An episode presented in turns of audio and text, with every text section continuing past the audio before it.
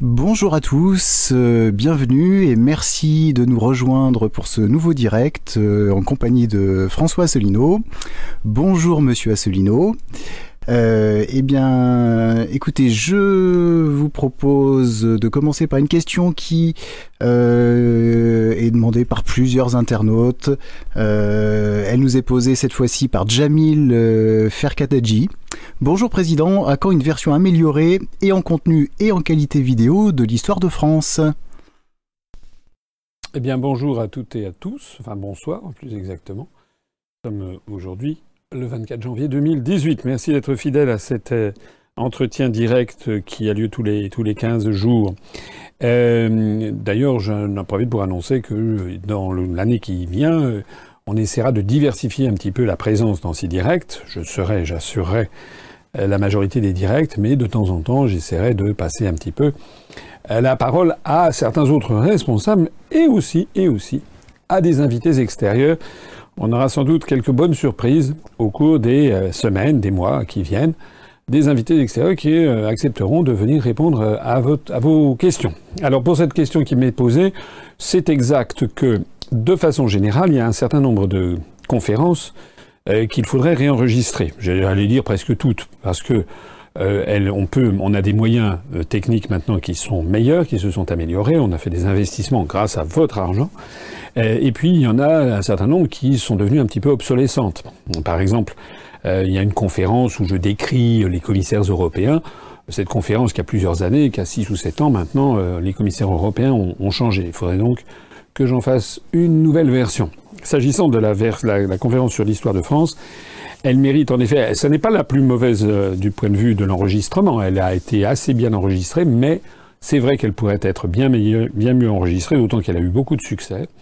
Et d'autant plus que celle qui, la version qui est enregistrée, c'est pas la dernière que j'ai donnée. Depuis lors, j'en avais fait où j'avais amélioré, comme dit l'internaute, plus exactement, j'avais enrichi un, certain nombre de, passages. Par exemple, dans la version qui actuellement est enregistrée de mémoire, je crois que je ne parle pas des guerres de religion, ce qui est quand même un, manque réel. Je ne parle pas non plus euh, du passage euh, terrible de la Commune de Paris. Donc là aussi, ça mérite d'être, méritait d'être précisé. Alors évidemment, euh, tenir, parler de l'histoire de France en 4 heures ou en 5 heures, c'est quand même une gageure. Hein. ça a duré 2000 ans.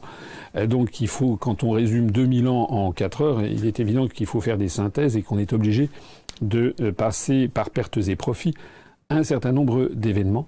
Mais je crois qu'il y a un certain nombre de, choses qu'il fallait rajouter à la, version qui est actuellement en cours. Alors maintenant, quand est-ce qu'on va le faire? Ben, Vous le savez peut-être, j'en profite en tout cas pour le dire, c'est que euh, nous sommes dans des conditions euh, très, très, très frustes dans les locaux de la rue Erard. Nous avons 40 mètres carrés sur deux étages, d'où je vous parle. Nous avons, j'en profite pour le signaler, signé un bail pour des nouveaux locaux euh, qui, euh, dont nous prendrons possession à partir du 1er mars, qui se situeront dans Paris intramuros, mais euh, tout à côté de la mairie du 11e arrondissement. Et là, nous aurons non plus 40 mètres carrés, mais nous allons avoir 185 mètres carrés que nous avons obtenus à un tarif qui était quand même très bien négocié avec par rapport au prix du, au prix du marché. Naturellement, j'en profite au passage pour remercier toutes celles et tous ceux d'entre vous qui nous font confiance, qui nous donnent de l'argent sous forme d'adhésion ou de cotisation. Pour, euh, c'est grâce à eux justement que l'on peut avoir désormais ce, bail dans des locaux de 185 mètres carrés. Alors euh, c'est pas immense, mais ça, ce sont des locaux de plein pied qui vont nous permettre d'avoir plusieurs bureaux parce que actuellement euh, on a quand même maintenant 5 ou 6 ou 7 salariés, je ne me rappelle plus, 6 salariés, et c'est bien que les, les, les personnes soient dans des bureaux différents. Euh, et bureau paysagiste à Quintan. Euh, en plus, ici, 40 euh, mètres carrés sur deux étages, c'est quand même très très limité. Et puis, si je parle de ça à ce moment-là, et pour cette question, c'est parce que nous allons avoir un, on va construire, on va aménager un véritable studio d'enregistrement qui sera vraiment on s'améliorera encore, on, essaiera de, se rapprocher de quelque chose de plus en plus professionnel, avec des locaux plus grands, avec un fond mieux adapté, avec un comptoir, enfin exactement comme quand vous écoutez, euh, euh, ce que je ne vous conseille d'ailleurs pas spécialement de faire quand vous écoutez les grandes, les grandes chaînes de télévision. Euh, donc on, va avoir une, télévision, une télévision UPR qui va s'améliorer. On va essayer d'ailleurs au passage d'améliorer les cadences des émissions. et donc nous aurons à cette occasion donc la possibilité de faire de faire mieux pour diffuser pour diffuser nos nos, idées. Voilà. Bien, la question suivante, euh, vous en conviendrez, est une question cruciale pour, pour l'UPR. Elle nous est posée par Andrew Cham. Euh, bonjour Président. Que faire afin d'avoir euh, accès aux médias? Une assemblée générale tous à poil Poser des banderoles au Parc des Princes? Je plaisante, mais cette censure ne peut plus durer. Euh, quelles sont les avancées relatives à la saisine du CSA c'est effectivement une question grave. Je m'aperçois que j'ai oublié, comme d'habitude à la tradition, de, de, signaler. Vous le voyez que euh, en bas, en bas à, droite de votre écran, il y a le nombre d'adhérents actuellement qui était de 29 722 quand on a commencé cette, cette émission. Et là, je vois que nous avons eu un, nouvel adhérent à 29 723. Donc j'en profite pour rappeler, comme d'habitude, que tous les nouveaux adhérents au cours de cette émission, le compteur sera immédiatement incrémenté de 1. Euh, et je vous invite évidemment à vous mobiliser comme d'habitude, puisque je le disais à l'instant, ce qui nous permet de nous étendre, d'avoir désormais des locaux qui vont nous permettre d'avoir notre propre chaîne de télévision, eh bien c'est justement l'argent euh, que nous apportent nos adhérents et donateurs. Alors, euh, ça me permet de répondre à cette question. C'est vrai que nous, avons affaire à un déni de justice et tout simplement à l'illégalité.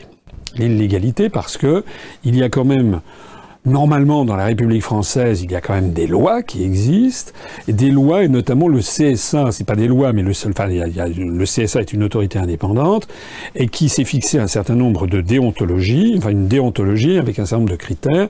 Donc normalement, il doit y avoir équité, non pas égalité, mais équité d'accès aux médias en fonction d'un certain nombre de critères qui sont les résultats obtenus aux élections par un parti politique. Or, nos résultats ne sont pas énormes, mais c'est pas zéro. J'ai quand même réalisé près de 1% des suffrages à l'élection présidentielle et nous avons réalisé 0,7% des suffrages au moment des élections législatives.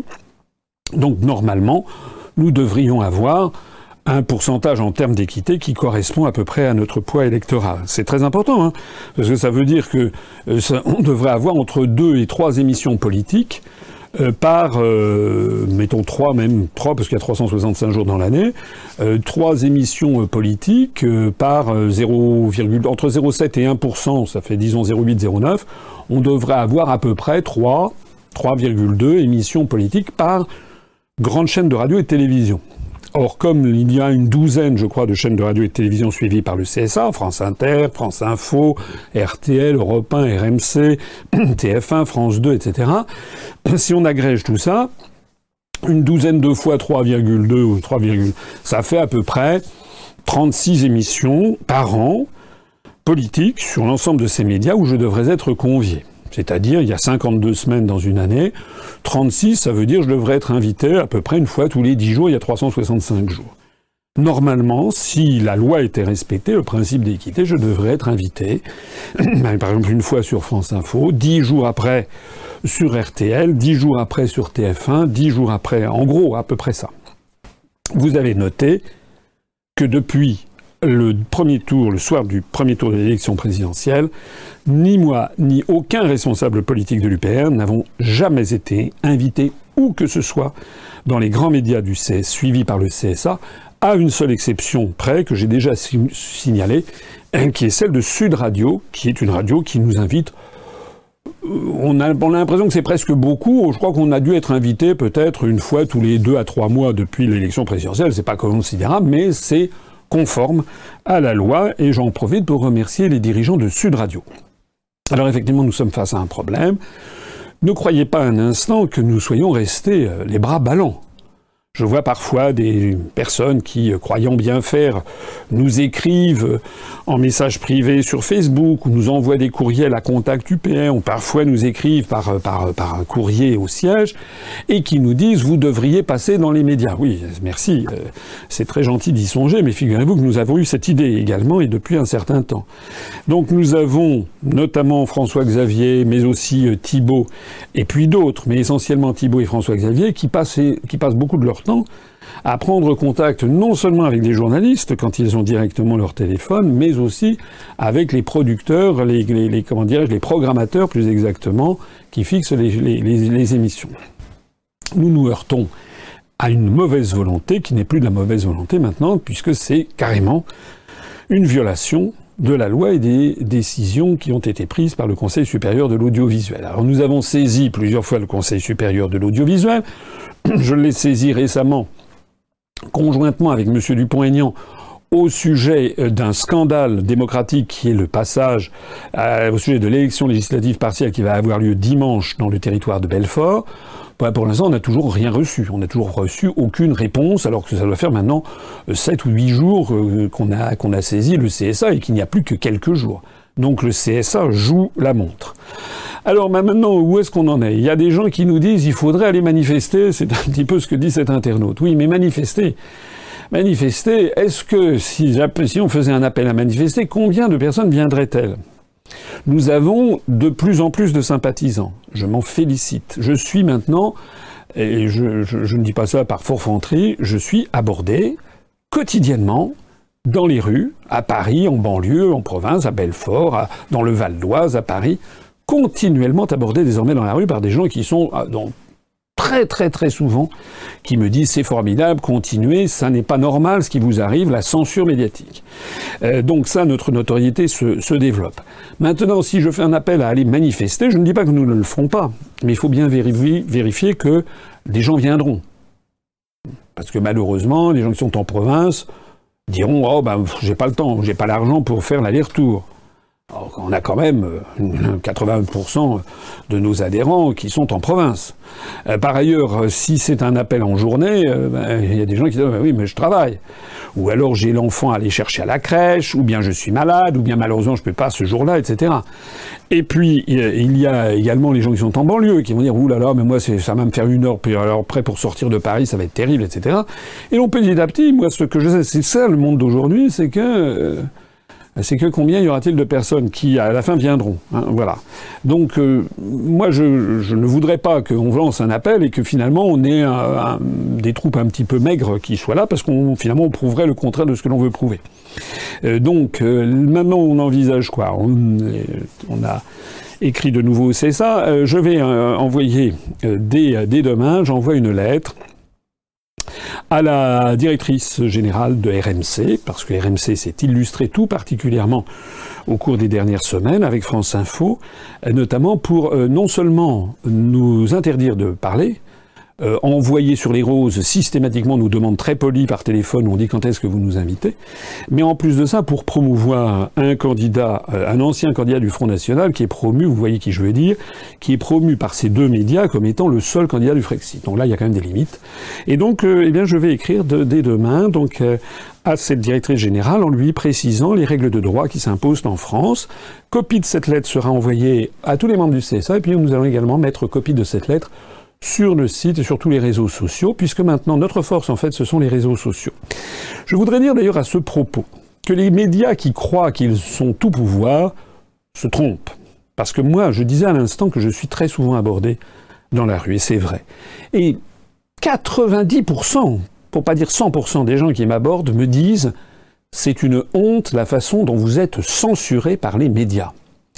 De telle sorte, vous savez que c'est un grand principe qui est vieux comme le monde, c'est que la censure finit toujours, toujours, toujours par se retourner contre les censeurs.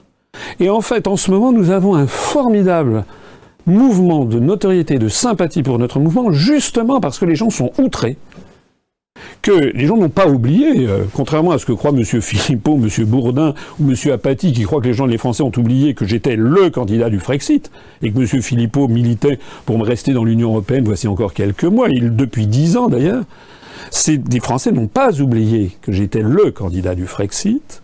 D'ailleurs, les grands médias s'en étaient fait l'écho. Il suffit de regarder, taper Asselineau, candidat du Frexit, vous verrez, France TV Info, La Croix, Libération, Le Monde, tous les grands médias. Eh bien, les Français n'ont pas oublié. Les Français n'ont pas oublié, maintenant ils se disent, mais c'est quand même incroyable qu'on fasse l'omerta sur M. Asselineau, qui en plus de ça, avait prévu exactement ce qui allait se passer. Lors du dernier débat qui a eu, pas un débat, c'était une succession de monologues qui a eu lieu sur France 2, euh, j'avais euh, notamment déchiré le rapport des Gopé et j'avais montré, enfin j'avais à cette époque annoncé très exactement ce qui est en train de se produire. Eh bien, tout ceci joue en notre faveur. On a plusieurs éléments qui nous permettent de le mesurer, des éléments subjectifs comme ceux que je viens de dire, avec le nombre de gens qui euh, nous rejoignent ou qui, euh, qui, adhèrent à l'UPA. D'ailleurs, notre, le nombre de nos adhérents ne cesse d'augmenter. Je vois d'ailleurs qu'on en a trois nouveaux qui viennent d'adhérer, c'est-à-dire quatre depuis le début de cette émission. Je les félicite et les remercie d'avoir adhéré. Mais nous avons aussi d'autres éléments qui sont tout à fait intéressants. Par exemple, le fait que sur la seule chaîne officielle YouTube de l'UPR, nous avons maintenant dépassé les 16 millions de vues. On est bientôt à 16 millions 100 000 vues. C'est-à-dire qu'on a gagné 2 millions 100 000 vues depuis j'avais fait un article le 20 juillet dernier, vous le trouverez sur notre site internet upr.fr, le 20 juillet pour le franchissement des 14 millions de vues. On a gagné 2 millions, euh, 2 millions, donc presque 2 millions 100 000 vues depuis euh, 6 mois. Alors ce qui est intéressant, c'est que dans l'article que j'avais publié le 20 juillet, j'avais mis également le nombre de vues et le nombre d'abonnés de, des autres partis politiques et des autres responsables politiques. Donc, euh, euh, dans les jours prochains, je vais, essayer de, faire cette comparaison, mais vous pouvez aller la faire vous-même en allant regarder. C'est tout à fait instructif. Vous verrez que nous avons gagné plus de 4000, je crois, 700 abonnés euh, sur cette chaîne YouTube officielle. Je ne parle que là-dessus. Alors que les autres responsables politiques, presque tous, ont perdu des abonnés. Je crois que Mme Le Pen en a perdu 3000, etc. Monsieur Mélenchon n'en a gagné que 1500, 1700 depuis le 20 juillet. Nous, nous avons gagné également un grand nombre de vues et certains ont perdu des vues parce que je suppose qu'ils ont retiré des vidéos qui les gênaient parce qu'ils s'étaient trompés sur tout. Alors que nous, nous n'avons jamais retiré une seule vidéo. Ça, c'est quand même fort. Mais méditez ça. Nous n'avons jamais retiré une seule vidéo, une seule analyse que j'ai pu faire depuis dix ans. Et pourquoi on ne les retire pas? Parce qu'elles sont criantes de vérité et elles sont conformes exactement à la, durée des événements. Mais tout ça, ce sont des éléments qui, croyez-moi, sont très positifs. C'est que même il y a la censure, c'est vrai, mais elle est en train de se retourner contre ses auteurs. Et puis il est en train d'arriver à quelque chose qui est formidable. C'est un, je profite pour citer un proverbe qui ne sera pas un proverbe chinois cette fois-ci, mais un proverbe tamoul, le proverbe du sud de l'Inde. J'en profite pour remercier Alain, qui est un de nos adhérents en Inde, qui m'a envoyé un, ouvrage justement qui a été traduit par sa femme, je crois, qui est d'origine indienne, et qui a traduit ça en français sur des proverbes tamouls. J'ai trouvé ça dans son ouvrage, un beau proverbe qui dit La force de la vérité, c'est qu'elle dure. Méditez ça. La force de la vérité, c'est qu'elle dure. Eh bien, nous, ça va faire bientôt 11 ans, le 25 mars prochain, que j'ai créé l'UPR. Nous n'avons jamais retiré une seule vidéo. La force de la vérité, la force de l'UPR, c'est que nous durons. Et nous durons parce que justement, nous avons la vérité. Allez regarder, allez regarder les vidéos des autres candidats il y a encore trois mois ou six mois. Ils, sont tellement qu'ils les enlèvent justement de leur chaîne, ce qui leur fait perdre un certain nombre de vues. Alors, Baptiste Diran, euh, je crois, aimerait avoir un conseil en matière d'argumentation. Euh, il nous explique que lorsqu'il parle à ses proches du Frexit, on lui demande souvent ce que deviendraient les fonctionnaires et eurodéputés français. Auriez-vous un conseil euh, à lui prodiguer? Bah C'est extrêmement simple. Euh, ils perdront leur emploi à l'Union européenne. C'est-à-dire que les fonctionnaires européens, ceux qui sont employés comme fonctionnaires européens, ne seront plus fonctionnaires européens. Euh, pareil pour les députés européens. Ils ne seront plus députés. D'ailleurs, c'est ce qui va se passer avec les députés britanniques, puisque lorsque les Britanniques vont sortir de l'Union européenne semble-t-il, le, dernier, la date butoir, c'est le 29 mars 2019, eh bien, euh, le 30 mars 2019, eh bien, il n'y aura plus de députés européens britanniques, de telle sorte d'ailleurs qu'il y aura plus de députés pour les autres. Normalement, nous, nous allons avoir, semble-t-il, une liste nationale, au lieu d'avoir 74 députés, nous en aurons 80, si j'ai bien compris, pour la France. Donc les députés européens ne seront plus députés. Point. Ben, ils feront autre chose. Ils feront ce qu'ils faisaient avant d'être élus députés euh, européens. Mais ça, c'est pas un problème. Un mandat électif, par nature, c'est quelque chose que l'on peut perdre. Voilà. Les députés qui ont été, qui ont perdu leur mandat aux élections législatives, il y en a quand même eu un grand nombre, que ce soit des députés du Parti socialiste ou des députés des Républicains, compte tenu de la vague en marche, ben, ils se sont retrouvés dans cette situation.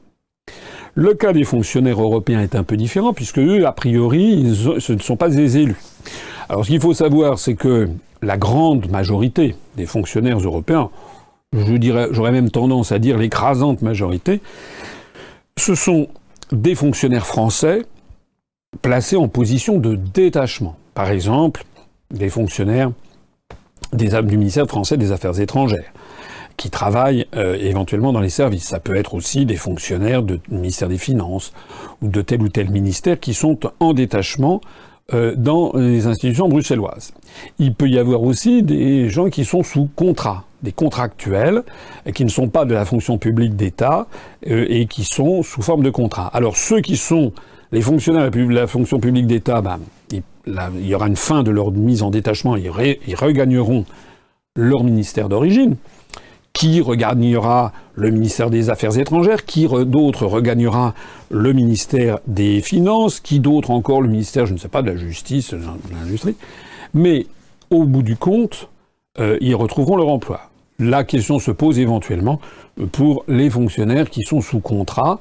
Ben, il faudra qu'ils trouvent un emploi, mais finalement, euh, si vous voulez, c'est le lot commun hein, euh, des fonctionnaires européens, des fonctionnaires français qui sont allés travailler dans les institutions européennes, ben, il y aura peut-être effectivement des gens, des fonctionnaires sous contrat, qui n'ont pas de protection juridique particulière, qui euh, et qui devront retrouver un emploi. Ce que l'on pourra faire, c'est que de toute façon, ça ne concernera que quelques centaines de personnes, au grand maximum. Donc l'État pourra intervenir pour recaser ces personnes sans trop de difficultés. J'en profite, quand même au passage pour signaler euh, que ces fonctionnaires gagnent beaucoup, beaucoup d'argent. Ils ont des salaires avec des primes qui sont très significatives, très importantes, très, très, très, très favorables, et de surcroît avec une fiscalité qui est assez, qui est assez faible. C'est le moins que l'on puisse dire. Donc, euh, ben, ces fonctionnaires, ils auront pu mettre un petit peu d'argent de côté. Il faudra les aider à retrouver un emploi. J'en profite pour remercier le fait, je vois que ça marche très fort ce soir. On est à 29 728 euh, euh, adhérents, donc on est à 6 adhérents de plus depuis le début de cette, de cette, émission. Si je comprends bien, le dernier adhérent, je le, ou adhérente, vient des Côtes d'Armor. Une question de Phil euh, Giraudon. Bonsoir Monsieur Asselineau. Concernant l'immigration, ne vaudrait-il pas mieux faire comme le Canada ou l'Australie, avec une demande de visa temporaire ou permanent, visa tourisme euh, ou autre? La France accepte trop de personnes. Disons n'importe qui peut devenir français ou presque, et cela se ressent sur les impôts des contribuables. Qu'en pensez-vous? Alors, j'en pense que euh, c'est un sujet qui est le, sujet des problèmes migratoires de façon générale de l'immigration en particulier est un sujet qui est devenu maintenant tout à fait à la tête de l'actualité. C'est tout à fait exact.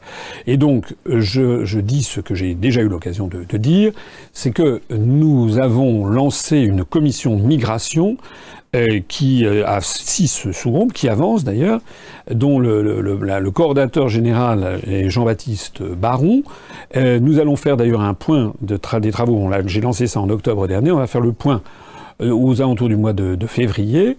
Euh, et normalement, il avait été prévu, il est toujours prévu qu'on remette notre rapport, qu'on remette ce rapport après qu'il aura été présenté au Bureau national de l'UPR et, je l'espère, avalisé par le Bureau national, nous rendrons public ce rapport aux alentours du mois d'avril ou du mois de mai. Voilà. Alors là-dedans, qu'est-ce qu'on va faire? Ben, On va faire un truc comparable à ce que nous faisons toujours, c'est-à-dire faire prévaloir la raison. Nous allons examiner les causes de l'immigration, les facteurs qui favorisent l'immigration, les problèmes qui sont posés par l'immigration en France, les avantages aussi de temps en temps que ça procure, ça procure aussi des avantages à la France, mais pas seulement que. Il faut se défier de tous les discours dans un sens ou dans l'autre. Il y a beaucoup de Français d'origine immigrée qui ont été depuis maintenant des décennies qui ont enrichi notre, notre pays, qui l'ont enrichi en, hommes, en femmes, en, force de travail, en force d'intellectuels, etc. Mais il est vrai aussi qu'il y a actuellement une espèce de, surcroît d'immigration euh, qui déstabilise la société française, avec des gens qui parfois sont totalement désocialisés, qui versent dans la délinquance, faut pas se cacher, derrière son petit doigt, il y a effectivement une surreprésentation de personnes d'origine immigrée, par exemple, euh, parmi, les, parmi les délinquants et dans, et, dans les, et dans les prisons. Donc, là-dessus, il faut essayer de faire prévaloir le bon sens, la raison, en se défiant de tout angélisme. D'un côté, et de tout, euh, de tout, de, tout raisonnement, euh, euh, comment dirais-je, expéditif de, de l'autre.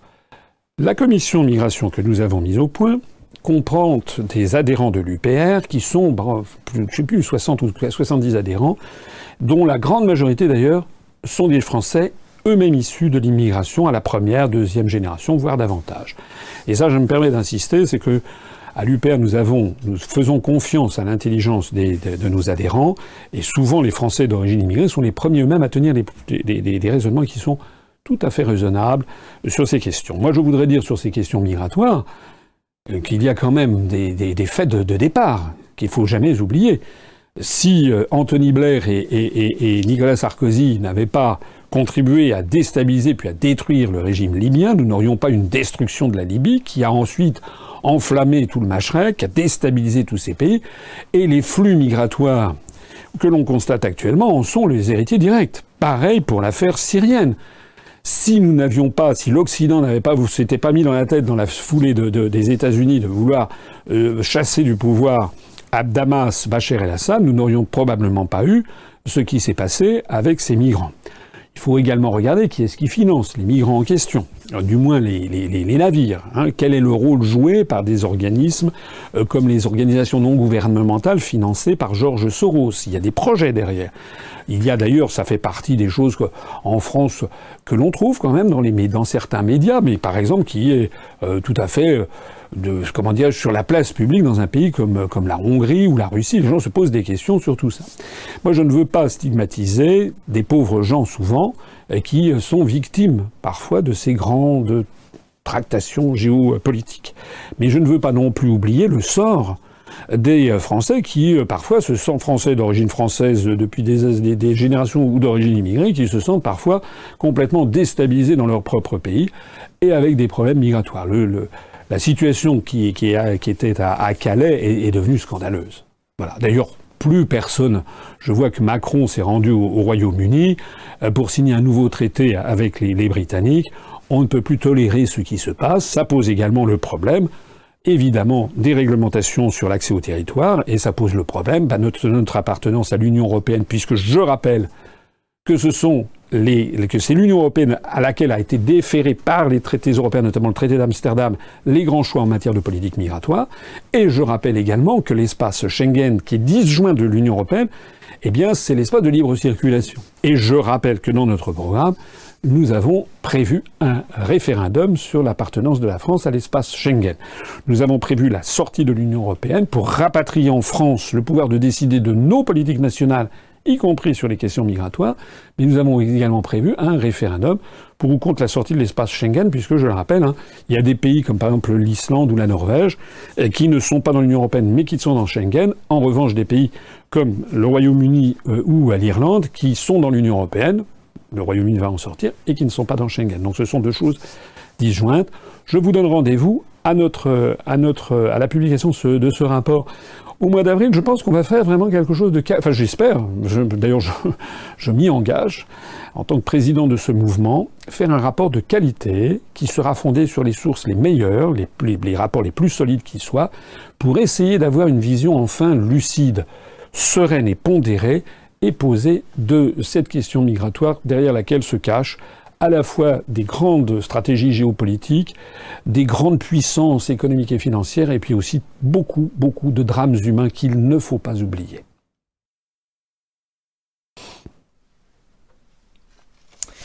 Frédéric euh, Fruitier aimerait connaître euh, vos arguments en faveur de la sortie de l'OTAN. Les arguments en faveur de la sortie de l'OTAN, euh, je, m'adresse à cet internaute que je ne connais pas. Euh, c'est, euh, j'allais dire, je ne sais pas quelles sont les, personnes auxquelles il fait confiance dans la politique. je lui conseille de lire cet échange assez extraordinaire de Charles de Gaulle et d'Alain Perfit. C'est, rapporté dans le livre de Perfit, c'était de Gaulle, où de Gaulle explique que lorsque l'Union soviétique, lorsque le communisme se sera effondré, l'OTAN devra disparaître. il, le croyait. C'est une erreur de De Gaulle, d'ailleurs, De Gaulle qui s'est trompé sur très très peu de choses. C'était quand même un visionnaire, mais il n'avait pas, parfaitement vu le degré d'asservissement des pays occidentaux aux, aux, aux États-Unis d'Amérique. Je rappelle que l'organisation du traité de l'Atlantique Nord, OTAN, c'est un traité qui date de mémoire du 4 avril 1949 et qui comporte un article, l'article 13, qui permet d'en sortir, comme il y a l'article 50 du traité de l'Union européenne qui permet de sortir de l'Union européenne. Je rappelle donc que ce traité, Organisation du traité de l'Atlantique Nord, visait à organiser une, alliance militaire sur le sol européen avec les États-Unis d'Amérique et le Canada euh, pour faire face euh, à ce qui était perçu comme la menace soviétique c'est ce qu'on appelle l'atlantisme. Moi, j'avoue euh, que pendant que j'étais étudiant, je croyais que l'OTAN s'était créée face à la menace grandissante de, de l'URSS et du pacte de Varsovie, qui était l'équivalent. En fait, j'ai découvert, un certain nombre d'années après, qu'en fait, l'OTAN a été créée en premier. Et le pacte de Varsovie, les forces du pacte de Varsovie, donc du camp socialiste, ont été créés. Je crois que le pacte de Varsovie a été créé en quelque chose comme 1953, c'est-à-dire quatre années après. C'est-à-dire que contrairement à ce que l'on m'avait euh, mis dans la tête quand j'étais à l'école ou, au collège, au lycée, ou ce que j'avais entendu à la radio, en fait l'OTAN n'était pas une réponse au pacte de Varsovie, c'est le pacte de Varsovie qui est une réponse à l'OTAN. Alors, on peut comprendre, on peut comprendre que compte tenu du climat de guerre froide qui nous a été toujours présenté, là aussi quand j'étais jeune, je croyais que c'était toujours de la faute des soviétiques, puis c'était ça qui nous était présenté. En fait, j'ai découvert que c'était beaucoup plus compliqué que ça, et que euh, le moins que l'on puisse dire, c'est que euh, l'impérialisme américain visait aussi à, faire de, le containment, l'encerclement de, l'URSS. Donc en réalité, on peut comprendre que dans la période de guerre froide qui a prévalu à partir de 1947 en, en, en Europe occidentale, on peut comprendre que l'OTAN se soit construit face à l'Union soviétique qui disposait, et qui dispose d'ailleurs toujours, d'une force nucléaire tout à fait impressionnante et d'une armée extraordinaire. C'est quand même les soviétiques qui ont écrasé l'Allemagne hitlérienne, ce ne sont pas les Américains. Ce sont d'abord les soviétiques qui ont écrasé le péril nazi avec la bataille de Stalingrad et ensuite. Alors, euh, lorsque dans les années 60, De Gaulle avait compris la manœuvre américaine concernant l'Union européenne, il avait décidé de prendre son, d'essayer de s'échapper de l'OTAN. L'OTAN, à l'époque, possédait des bases militaires en France, par exemple à Châteauroux. À Châteauroux, il y avait une base militaire aérienne. Donc De Gaulle, en 1966, décide de quitter, non pas l'OTAN, mais le commandement militaire intégré de l'OTAN. Ça, c'est très important aussi à comprendre. L'OTAN, c'est donc une organisation une alliée, une organisation euh, de pays euh, qui font face à la menace soviétique. Et De Gaulle considérait qu'il y avait en effet une menace soviétique, mais De Gaulle voulait conserver le fait que la France décide en dernier ressort, que c'était le gouvernement français qui devait décider en dernier ressort de la guerre et de la paix, qu'il devait garder son indépendance et son autonomie de, direction au sein de cette alliance. C'est la raison pour laquelle il avait fait sortir la France du commandement militaire intégré. C'est-à-dire que la France conservait son propre commandement dans le cadre d'une alliance où il discutait avec les autres. Ça, c'est donc 1966. Alors depuis lors, ben, du bien, des choses euh, ont coulé sous les ponts. Et l'essentiel, c'est quand même qu'à partir de 1989, chute du mur de Berlin, 1991, chute de l'Union soviétique, et 1900, alors de mémoire, ça va être 93 ou quelque chose comme ça, dissolution du pacte de Varsovie. C'est-à-dire qu'il n'y a plus le pacte de Varsovie. Mieux encore, tous les pays de l'Est, sauf l'Ukraine et la Biélorussie et peut-être la Moldavie, mais les autres pays de l'Est qui étaient dans le, pacte de Varsovie sont entrés dans l'OTAN avant d'entrer dans l'Union européenne. J'ai souvent cité ce discours du président américain George W. Bush à l'université de Varsovie, et qui les Américains ont exigé que les pays de l'Est entrent d'abord dans l'OTAN avant d'entrer dans l'Union européenne. De telle sorte que l'OTAN maintenant n'est plus un pacte visant à répondre à la menace du pacte de Varsovie, c'est désormais une posture offensive. Et c'est la raison pour laquelle nous devons sortir de l'OTAN, et non pas seulement du commandement militaire intégré de l'OTAN. J'ai vu que ici ou là, je crois que M. Dupont-Aignan, par exemple, M. Philippot aussi, euh, ne veulent pas sortir de l'OTAN. Eux, ils disent simplement sortir du commandement militaire intégré, donc rester dans l'OTAN. Eh bien, moi, je dis que, comme l'avait dit Charles de Gaulle à Alain Perfit, il n'y a plus de raison objective de rester dans l'OTAN, puisque désormais il n'y a plus de péril soviétique. Je suis désolé, ma lecture des événements, ça n'est pas, ce n'est pas vrai que la Russie a une posture offensive. Il suffit de regarder quelles sont les bases militaires de l'OTAN qui encerclent la Russie et la Chine. Euh, on ne voit pas de base militaire russe qui enserrent les États-Unis ou de base militaire chinoise qui enserrent les États-Unis. Ça n'est pas vrai. Il faut appeler un chat un chat. Il faut donc que la France sorte de cette alliance militaire d'un autre âge et qu'elle promeuve la paix.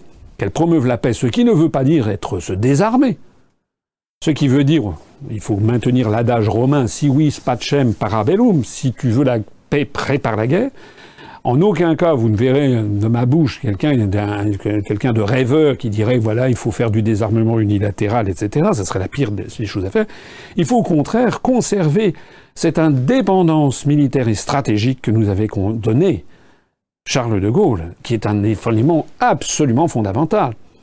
Or, actuellement, notre maintien dans l'OTAN fait que sous la pression des réductions budgétaires constantes de l'Union européenne et de notre appartenance à l'euro, nous sommes obligés de plus en plus de faire des programmes communs d'armement, et sous couvert de ces programmes communs d'armement, nous sommes maintenant obligés par l'OTAN à participer à des programmes où on a un morceau d'aile d'un chasseur ou des trains d'atterrissage, je ne sais pas quoi, c'est-à-dire que progressivement, si nous continuons comme ça, la France deviendra dépendante pour son armement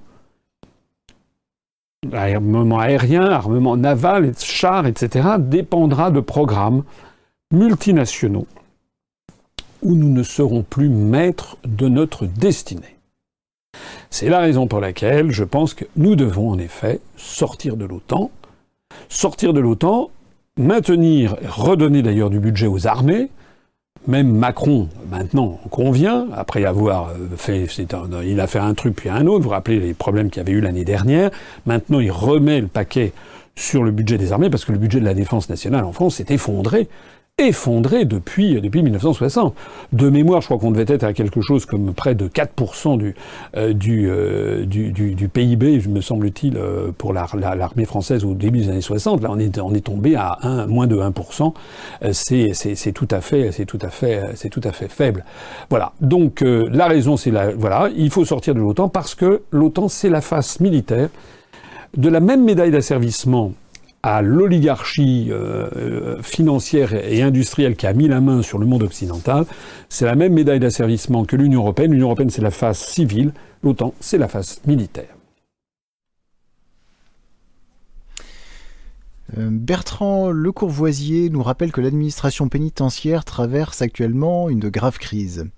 il souhaiterait savoir ce que quelle politique pénitentiaire vous préconiseriez.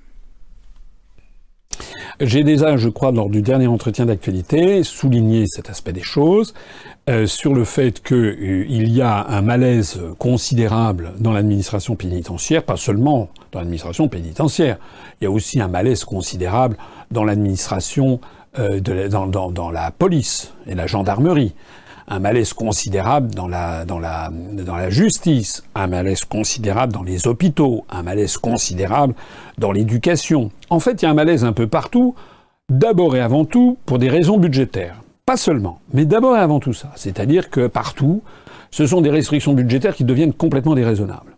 C'est le premier point. Le deuxième point, c'est que dans l'administration pénitentiaire, on a affaire à un métier qui est difficile quand même, et qui est de se heurter à la misère croissante, pas seulement en termes de pauvreté euh, financière, mais parfois en termes de pauvreté morale, en termes de pauvreté intellectuelle, En termes de, on a affaire parfois à des gens qui sont complètement désocialisés, et on a donc affaire à un personnel qui se trouve dans des situations très difficiles euh, pour gérer une population carcérale qui ne fait qu'augmenter.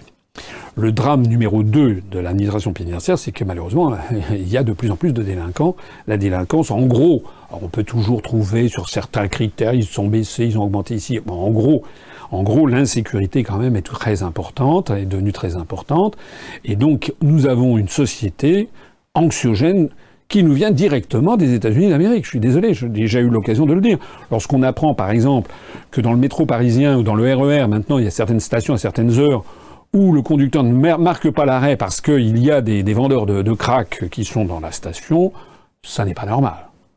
On est en train de virer États-Unis, ce qui d'ailleurs est assez logique, puisqu'on nous impose les valeurs, les prétendues valeurs venues d'outre-Atlantique, c'est-à-dire le règne constant de l'argent. La seule chose qui est montrée à tout le monde, c'est le triomphe du veau d'or, le triomphe de l'argent. Hein. On ne valorise pas d'autres façons d'être au monde qui sont euh, la gratuité, le bénévolat, euh, l'art, le, don de soi, la, la, recherche intellectuelle, la recherche scientifique, la recherche littéraire, les œuvres poétiques, etc. Regardez ce que l'on présente comme mode de société sur les grandes chaînes de télévision. Ça n'est pas pour rien que dans le programme que j'ai présenté, aussi bien dans le programme de 2012 que je n'avais pas pu euh, présenter au-delà de, des gens qui étaient venus m'écouter, puisque je n'avais pas pu être candidat en 2012, mais en 2017 je l'ai présenté devant tous les Français, ça n'est pas pour rien qu'il y a notamment la renationalisation de ce torchon qui est TF1. Cette télévision qui, qui, qui diffuse en permanence cette espèce d'American Way, euh, non of life, mais qui en fait est une vision euh, systématiquement qui abaisse en fait le niveau de lettres de, réflexion des, Français, qui les avilit en définitive. Donc il y a en fait aussi une, espèce de, redressement intellectuel, moral, culturel et civilisationnel à, à opérer. On voit bien d'ailleurs que les États-Unis sont un pays quand même en pleine décadence. Quand on voit le nombre de mass shootings, hein, c'est-à-dire de, de, de, des gens qui tirent avec des armes à feu dans les hôpitaux, dans les écoles, dans les collèges, dans les universités, c'est du délire. Il y a un site internet qui plusieurs sites internet qui recensent ça aux États-Unis, c'est absolument délirant. Ça, de temps en temps en France, quand ça dépasse 15 ou 20 personnes assassinées d'un coup, on en parle. Mais tous les jours, tous les jours, tous les jours, il y a du mass shooting. Alors, c'est dû notamment aux armes en vente libre aux États-Unis, mais moi je vois avec beaucoup d'inquiétude ce qui vient de se produire au cours des dernières semaines. On apprend maintenant que des vigiles privés vont pouvoir avoir des armes à feu. Qu'est-ce que c'est que cette histoire? Ça, ça m'inquiète de la même façon que je vois, c'est un détail ce que je vais dire, mais maintenant j'entends que dans certaines villes de France, euh, les, sirènes des, ambulances ou des, pompiers, maintenant, c'est exactement les sirènes nord-américaines, cette espèce de ululement euh, que l'on voit absolument qui glace le sang. On nous impose de force une société qui est le modèle nord-américain, avec les conséquences que l'on en voit. Voilà. D'ailleurs, tout est à, à, volo, y compris la, la justice, qui n'est plus la justice, qui est une justice avec la justice pour les riches et la justice pour les pauvres, comme aux États-Unis, etc., etc. Voilà. Moi, je soutiens le mouvement euh, des, euh, des, de ce qu'on appelle les matons, comme on lit dans la presse, que pas très gentil, mais enfin c'est un peu le, le, mot utilisé. Je soutiens le, la, la, grève des, des, personnels pénitentiaires parce que ça n'est pas correct, à la fois en termes de salaire, en termes de conditions de travail, ce qui leur est imposé. Mais de la même façon, la condition des policiers c'est, des gendarmes, c'est quand même. Euh, moi, je connais bien quelques policiers qui m'ont raconté, il y a quand même des choses qui sont un des drames, par exemple, des policiers, c'est que souvent, quand ils, procèdent à des arrestations, par exemple, de, de, de dealers d'héroïne ou ce genre de choses, eh bien, euh, les, gens qu'ils arrêtent sont souvent très connus dans, certains quartiers. D'ailleurs, les habitants des quartiers sont les premiers, justement, à vouloir s'en débarrasser. Et puis, quand ils sortent, ils vont au tribunal, puis ils ressortent, en fait, euh, et ben, voilà, ils sont libres, ils viennent narguer les policiers. Est-ce que vous imaginez cette espèce de tonneau des Danaïdes que ça, que ça veut, que ça, que ça signifie lorsque vous êtes policier, votre métier c'est d'arrêter les délinquants, vous les arrêtez, puis deux jours après, vous les voyez, ils viennent vous faire un bras d'honneur parce qu'ils sont sortis du tribunal. Il faut se mettre un peu à leur place. Et d'ailleurs, il faut se mettre aussi à la place du tribunal, parce que les, les, les, prisons sont elles-mêmes surpeuplées, on ne sait plus quoi faire de, de, de, tous, ces, de tous ces délinquants qui arrivent, en, qui arrivent en surnombre. Voilà. Autrement dit, tout ceci, c'est un ensemble. C'est un ensemble et bien sûr les catégories, on peut avoir des revendications socio-professionnelles les unes après les autres, c'est légitime, c'est normal que ça, mais c'est tout un tissu social qui est en train de s'effilocher par tous les bouts. le problème numéro un, c'est qu'il faut restaurer l'autorité de l'État, restaurer un certain nombre de euh, grandes, de grandes valeurs dans la société française, nettoyer les écuries d'Augias dans les grands médias du style TF1 qui, diffuse un modèle de société extrêmement anxiogène, arrêter avec la primauté du culte du veau d'or, redonner également des marges de manœuvre budgétaires, et ça on le pourra quand on sera sorti de l'Union européenne et de l'euro. Soran Bregas aimerait savoir si vous avez déjà reçu une invitation du média RT Russian Today. Alors la réponse est non. Non, non, je n'ai pas encore reçu. J'ai été interrogé euh, depuis Moscou, euh, c'était euh, avant-hier, par la radio, par Radio Sputnik, qui m'interrogeait sur le communiqué de presse que nous avons été, je crois, les premiers à publier sur cette déclaration ahurissante, mais très intéressante, d'Emmanuel Macron au Royaume-Uni lorsqu'il a expliqué à la BBC britannique que les Français, si on leur avait posé la question du Frexit, auraient voté majoritairement oui. Donc là, évidemment, nous ne pouvions pas ne pas réagir à cette information de toute première importance et qui montre d'ailleurs que M. Macron est un dictateur en parfaite connaissance de cause, puisqu'il sait que les Français ne sont pas d'accord majoritairement avec ce qu'il fait. Et non seulement ça, mais il accélère le rythme de l'intégration européenne, euh, alors que les Français n'en veulent pas. D'ailleurs, les Français avaient voté non en 2005. Et donc, euh, nous avions publié un communiqué. Ce communiqué a été repris, je crois, par euh, Russia Today, en tout cas par Sputnik. Et Radio Sputnik m'a téléphoné. J'ai eu un appel téléphonique pendant un quart d'heure depuis une journaliste de Moscou. Pour l'instant, je n'ai pas été invité sur Russia Today. Je suppose que je vais l'être. C'est une télévision qui se développe depuis un mois. Donc j'espère que l'être, prochainement. J'en profite au passage pour dire que le, euh, le, le, comment dirais-je le, le euh, je suis allé à la à la euh, soirée d'inauguration de Russia Today, c'était je crois il y a un mois à peu près, au pavillon d'Armenonville. je ne suis pas dans la main des Russes, Contrairement à ce qu'a eu, euh, il y a des gens qui ont cru bon de dire que j'étais allé chercher de l'argent, mais ça, ça va se passer devant les prétoires puisqu'on les attaque en diffamation. Mais euh, je suis allé dans ce média, je, me félicite que Rochette Today ou que Radio Sputnik se développe, parce qu'il faut de la concurrence. Voilà. D'ailleurs, je note qu'à cette soirée à Rochette Today, il y avait un émissaire de l'Élysée qui était venu, ce qui montre la duplicité invraisemblable de M. Macron, qui d'un côté refuse l'accès de Today à certaines de ses conférences de presse, et de l'autre côté, lorsque Today euh, s'installe en France avec les bénédictions d'ailleurs du CSA et les autorisations des maîtres, il y, y a un émissaire du cabinet du président de la République qui vient les féliciter. Voilà. Donc moi, je ne dépends que du peuple français, et pas seulement moi, mais l'ensemble des dirigeants de l'UPR, nous ne dépendons que de vous.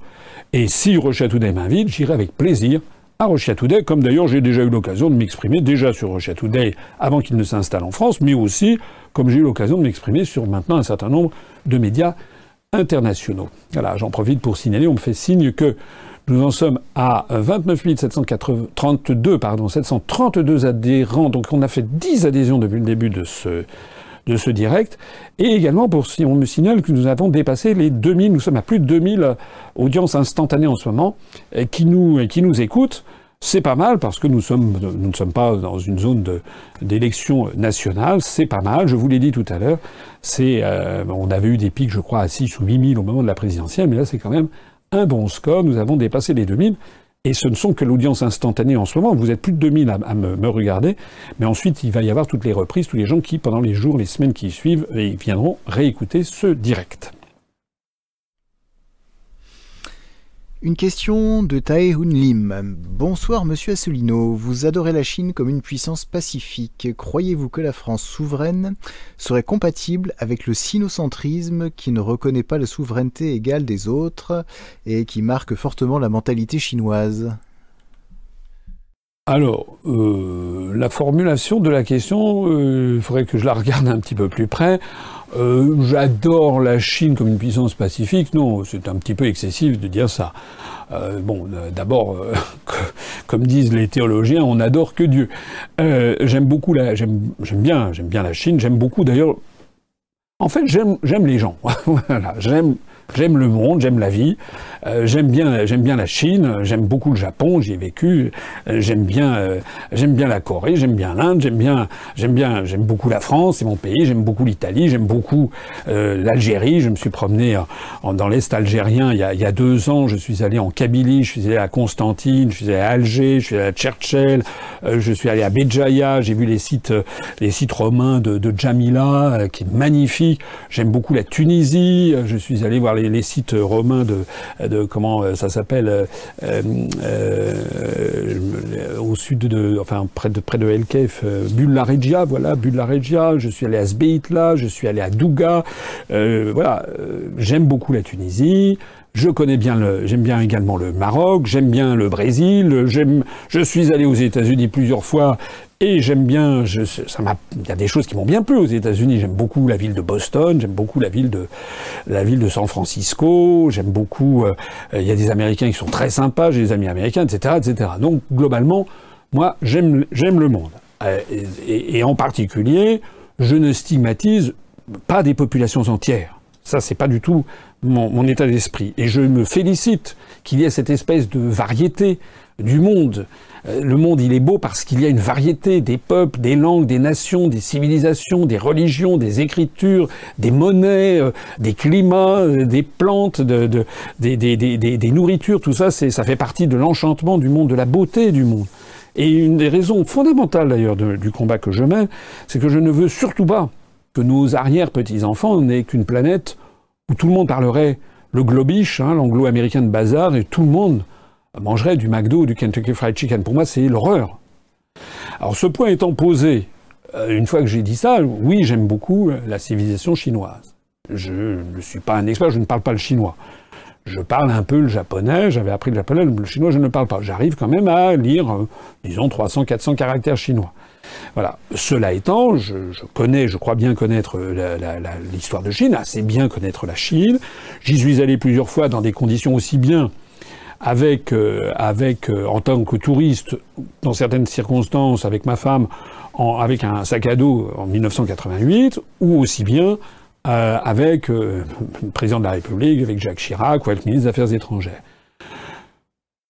La Chine est une force, est un pays qui représente 22% de la, population planétaire. Son nom même, Chongguo, ça veut dire le pays du centre, le pays du milieu, ce qui a été traduit d'ailleurs en français par la, formule l'empire du milieu. Et c'est vrai que la pensée chinoise considère qu'elle est au centre du monde. Voilà. D'ailleurs, ce qui est amusant, c'est que quand vous regardez un planisphère tel qu'on l'achète en, France, la France et l'Europe est au milieu, puis vous avez la Chine qui est à, tout à fait à l'extrême, à l'extrême droite, et puis vous avez les États-Unis et puis le continent américain qui sont tout à fait à l'extrême gauche. Voilà, c'est comme ça que ça se passe. Quand vous êtes aux États-Unis, vous avez les États, le continent américain qui est au centre, et puis vous avez à l'extrême droite l'Europe, et puis à l'extrême gauche vous avez l'Asie, et puis le, continent eurasiatique est coupé en deux.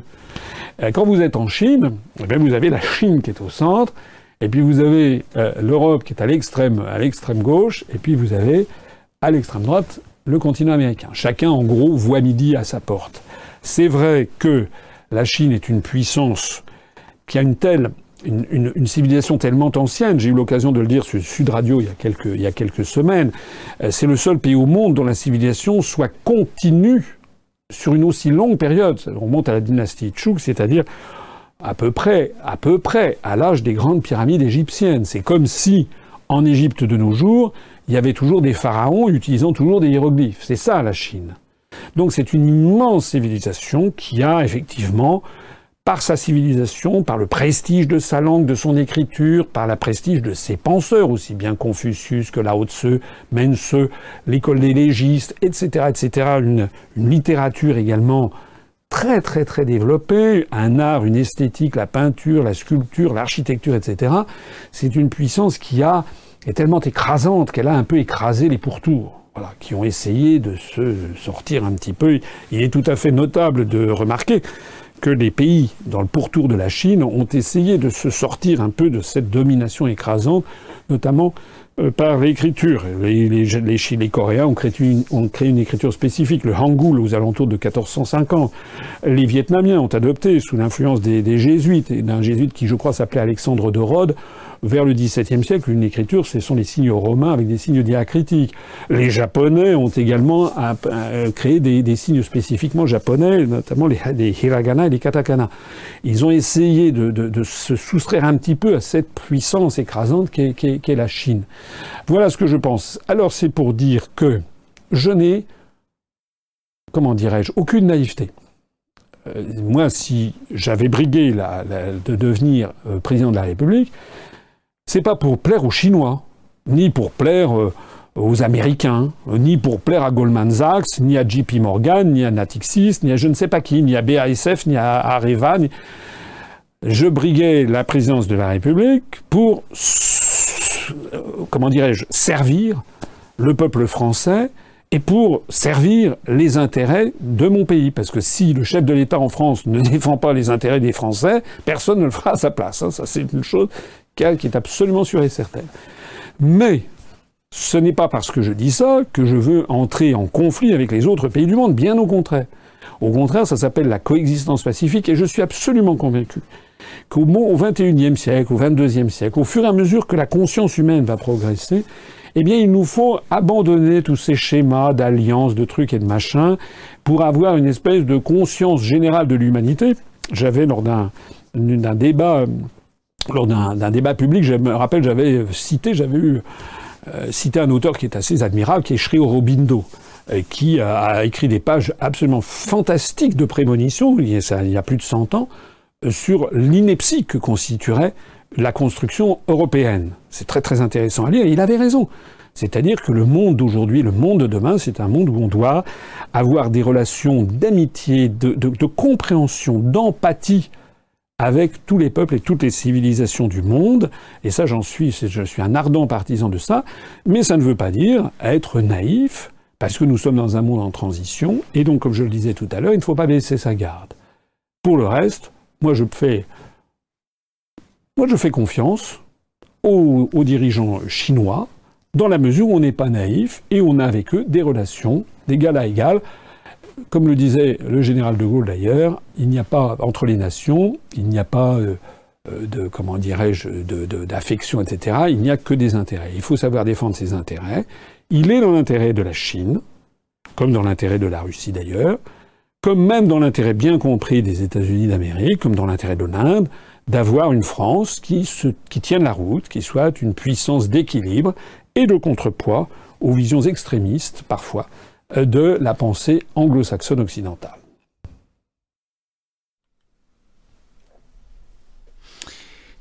Eh bien, il est un petit peu plus de 22 heures, 22 euh, heures passées d'une minute très exactement. Donc, nous allons prendre une dernière question avant de marquer une pause de quelques, de quelques minutes. Euh, cette question vous est posée par Aria Bibou, euh, qui vous demande ce que vous avez pensé de la petite sortie de Macron dans une récente interview euh, donnée à la BBC sur une sortie pas si improbable de la France de l'Union européenne en cas de référendum. Bah, je l'ai déjà, j'ai déjà répondu en fait tout, à l'heure. On en a fait un communiqué de presse. Je vous renvoie à notre communiqué de presse qui a été. J'en profite d'ailleurs pour dire au passage que Lorsqu'on envoie un communiqué de presse, on passe par une société de service qui a les adresses courriels de 3000 journalistes. Ça nous coûte d'ailleurs un contrat qui nous coûte à peu près 2300 euros par an. Parce que l'argent que, nous recevons de nos adhérents, il, est, il, est, utilisé à quelque chose. Ça fait partie de toutes ces dépenses que nous sommes obligés de faire. Donc nous avons recours à une société de service qui diffuse ce communiqué de presse à 3000, à 3000 journalistes on a, grâce à cette société, on sait qui a ouvert ou qui n'a pas ouvert notre communiqué.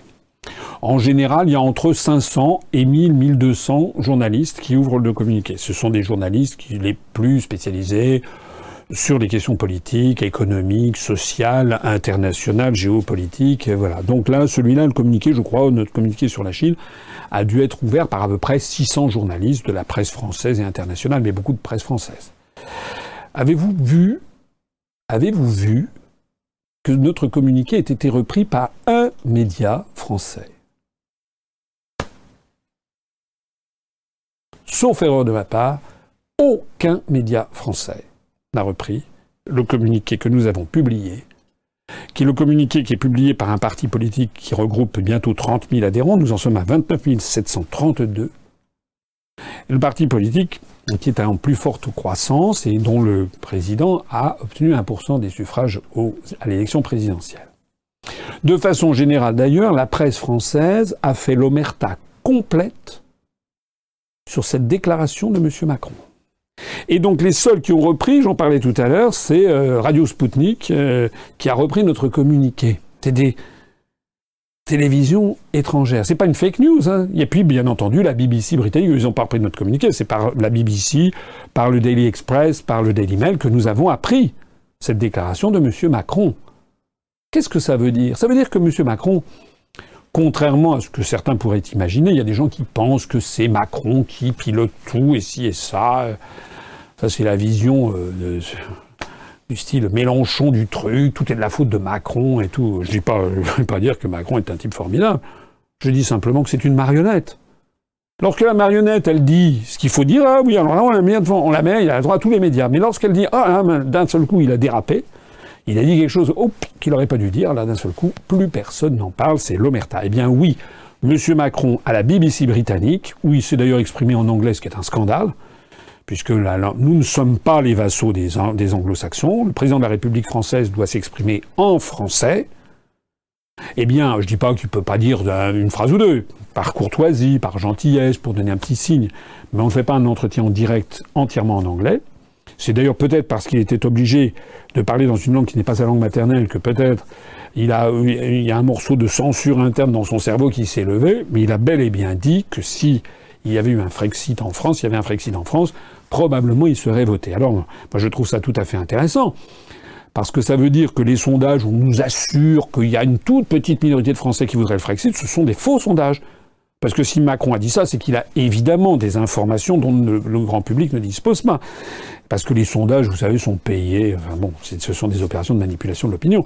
Il a, lui, des, rapports qui lui viennent certainement des services, qui lui viennent et qui lui expliquent que la situation, il y a de plus en plus. Moi, je le vois sur le terrain. D'ailleurs, tout le monde, tous nos adhérents le voient bien sur le terrain. Je ne dis pas que tout le monde est d'accord, bien sûr. Mais ça n'a plus rien à voir avec ce que c'était il y a encore un an les esprits évoluent à toute allure, et c'est très bien qu'il en soit ainsi. Et puis je rappelle aussi, rappelez-vous les sondages sur la Constitution européenne, fin 2004. La Constitution, le référendum a eu lieu le 29 mai 2005. Fin 2004, il y a eu des sondages qui avaient donné 75% de oui et 25% de non. Et puis lorsque la campagne a démarré au début euh, janvier-février 2005, et que les, les arguments ont commencé à être à s'être assez changés et qu'il y a eu une très forte propagande pour en faveur du oui, mais moins quand même que pour Maastricht, ne serait-ce que parce que Laurent Fabius, qui était au Parti socialiste, avait appelé à voter non. Donc Laurent Fabius a scindé le, Parti socialiste, donc ça a donné un petit peu plus d'accès à la parole du non sur les médias. Et bien progressivement, les sondages ont été obligés de, de, de se rapprocher de la réalité. On a vu le camp du non monter, c'était plus 25, c'était 30, puis 32, puis 35, 37, 38, 40, 42, 45, 47, 50, 52. Et ça s'est terminé à 55% de non contre 45% de oui. C'est ça que Macron craint, c'est ça que les européistes craignent, c'est la raison pour laquelle ils ne veulent plus faire de référendum. Et je l'ai déjà dit tout à l'heure et j'insiste, ce qui est le plus grave dans toute cette affaire, c'est qu'en avouant ce qu'il a avoué, M. Macron, par la même occasion, a avoué qu'il était un dictateur. Un dictateur, c'est exactement ça dans l'histoire, c'est quelqu'un qui dicte ce qu'il faut faire contre un peuple rétif qui ne comprend rien. C'est ça la pensée. La pensée, c'est que les Français sont trop bêtes, trop ignorants, trop ci, trop ça, pour pouvoir décider souverainement de ce qui a été demandé aux Britanniques. Alors ça, vous pouvez être absolument sûr et certain que M. Macron appartient à un ancien monde, appartient à une idéologie périmée. C'est qu'au bout du compte, la vérité finit toujours par l'emporter sur le mensonge et le souhait profond des peuples finit toujours par s'imposer à une oligarchie qui veut le dominer. M. Macron, c'est pas l'avant-garde, c'est une arrière-garde européiste. Il veut défendre une idéologie vermoulue qui est en train de s'effondrer. On va marquer une petite pause. Restez, vous allez voir un petit, une petite vidéo qui a été faite par un de nos militants, et on se retrouve dans quelques instants.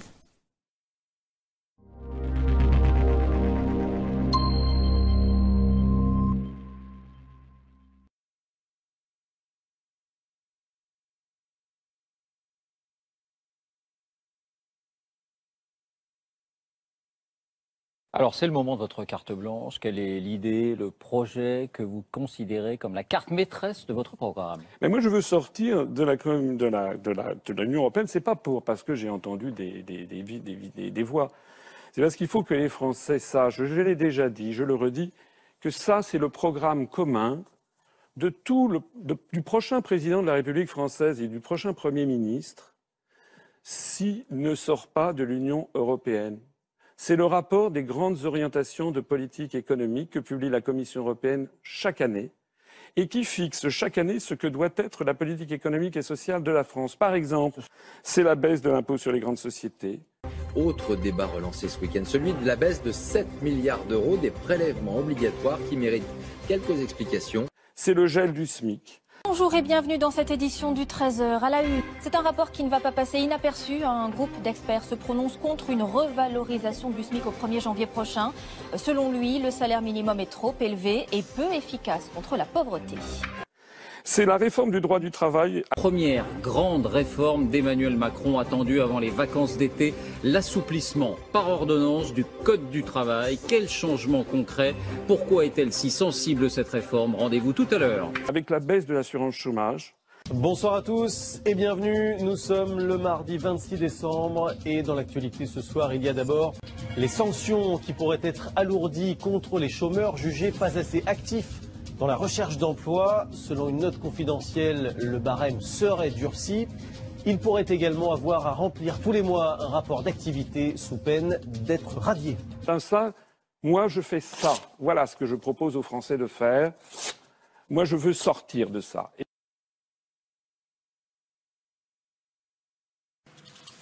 Et comme le 18 mai 2016, il y a eu un nouveau rapport des grandes orientations de politique économique fixées par la Commission européenne qui demande expressément de poursuivre la baisse des dépenses des collectivités locales, il est prévu qu'en 2017, il y aura une diminution de 3,7 milliards d'euros des dotations de l'État.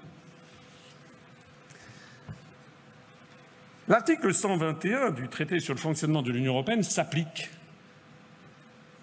Et s'appliquera quel que soit le président de la République qui sera élu le 7 mai prochain, sauf si c'est moi. Puisque je suis le seul, je ne suis pas sûr que ce soit si drôle.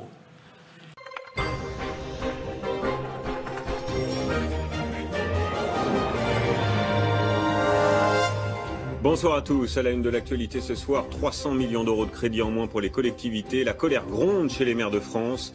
Après la baisse surprise des dotations, un décret est passé en catimini. Malgré les engagements d'Emmanuel Macron, l'opposition dénonce un mauvais coup. Astrid Mesmorian sera en direct.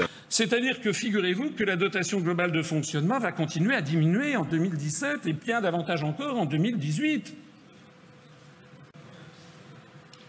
Je propose donc, si je suis élu, d'arrêter immédiatement les, les, fusions forcées de communes.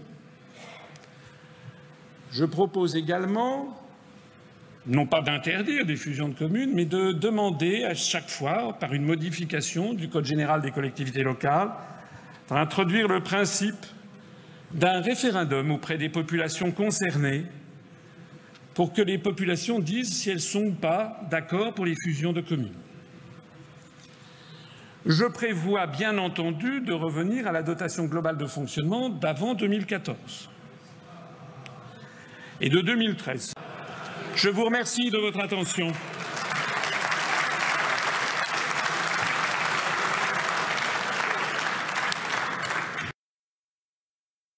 Retrouvez nos analyses, nos propositions, adhérez ou faites un don sur upr.fr. Retrouvez-nous aussi sur Facebook pour partager des idées et participer au direct. Twitter pour suivre les réactions de François Asselineau au jour le jour. YouTube pour ne rater aucune de nos vidéos. Pour nous aider à rétablir la démocratie, poussez-nous, abonnez-vous, partagez.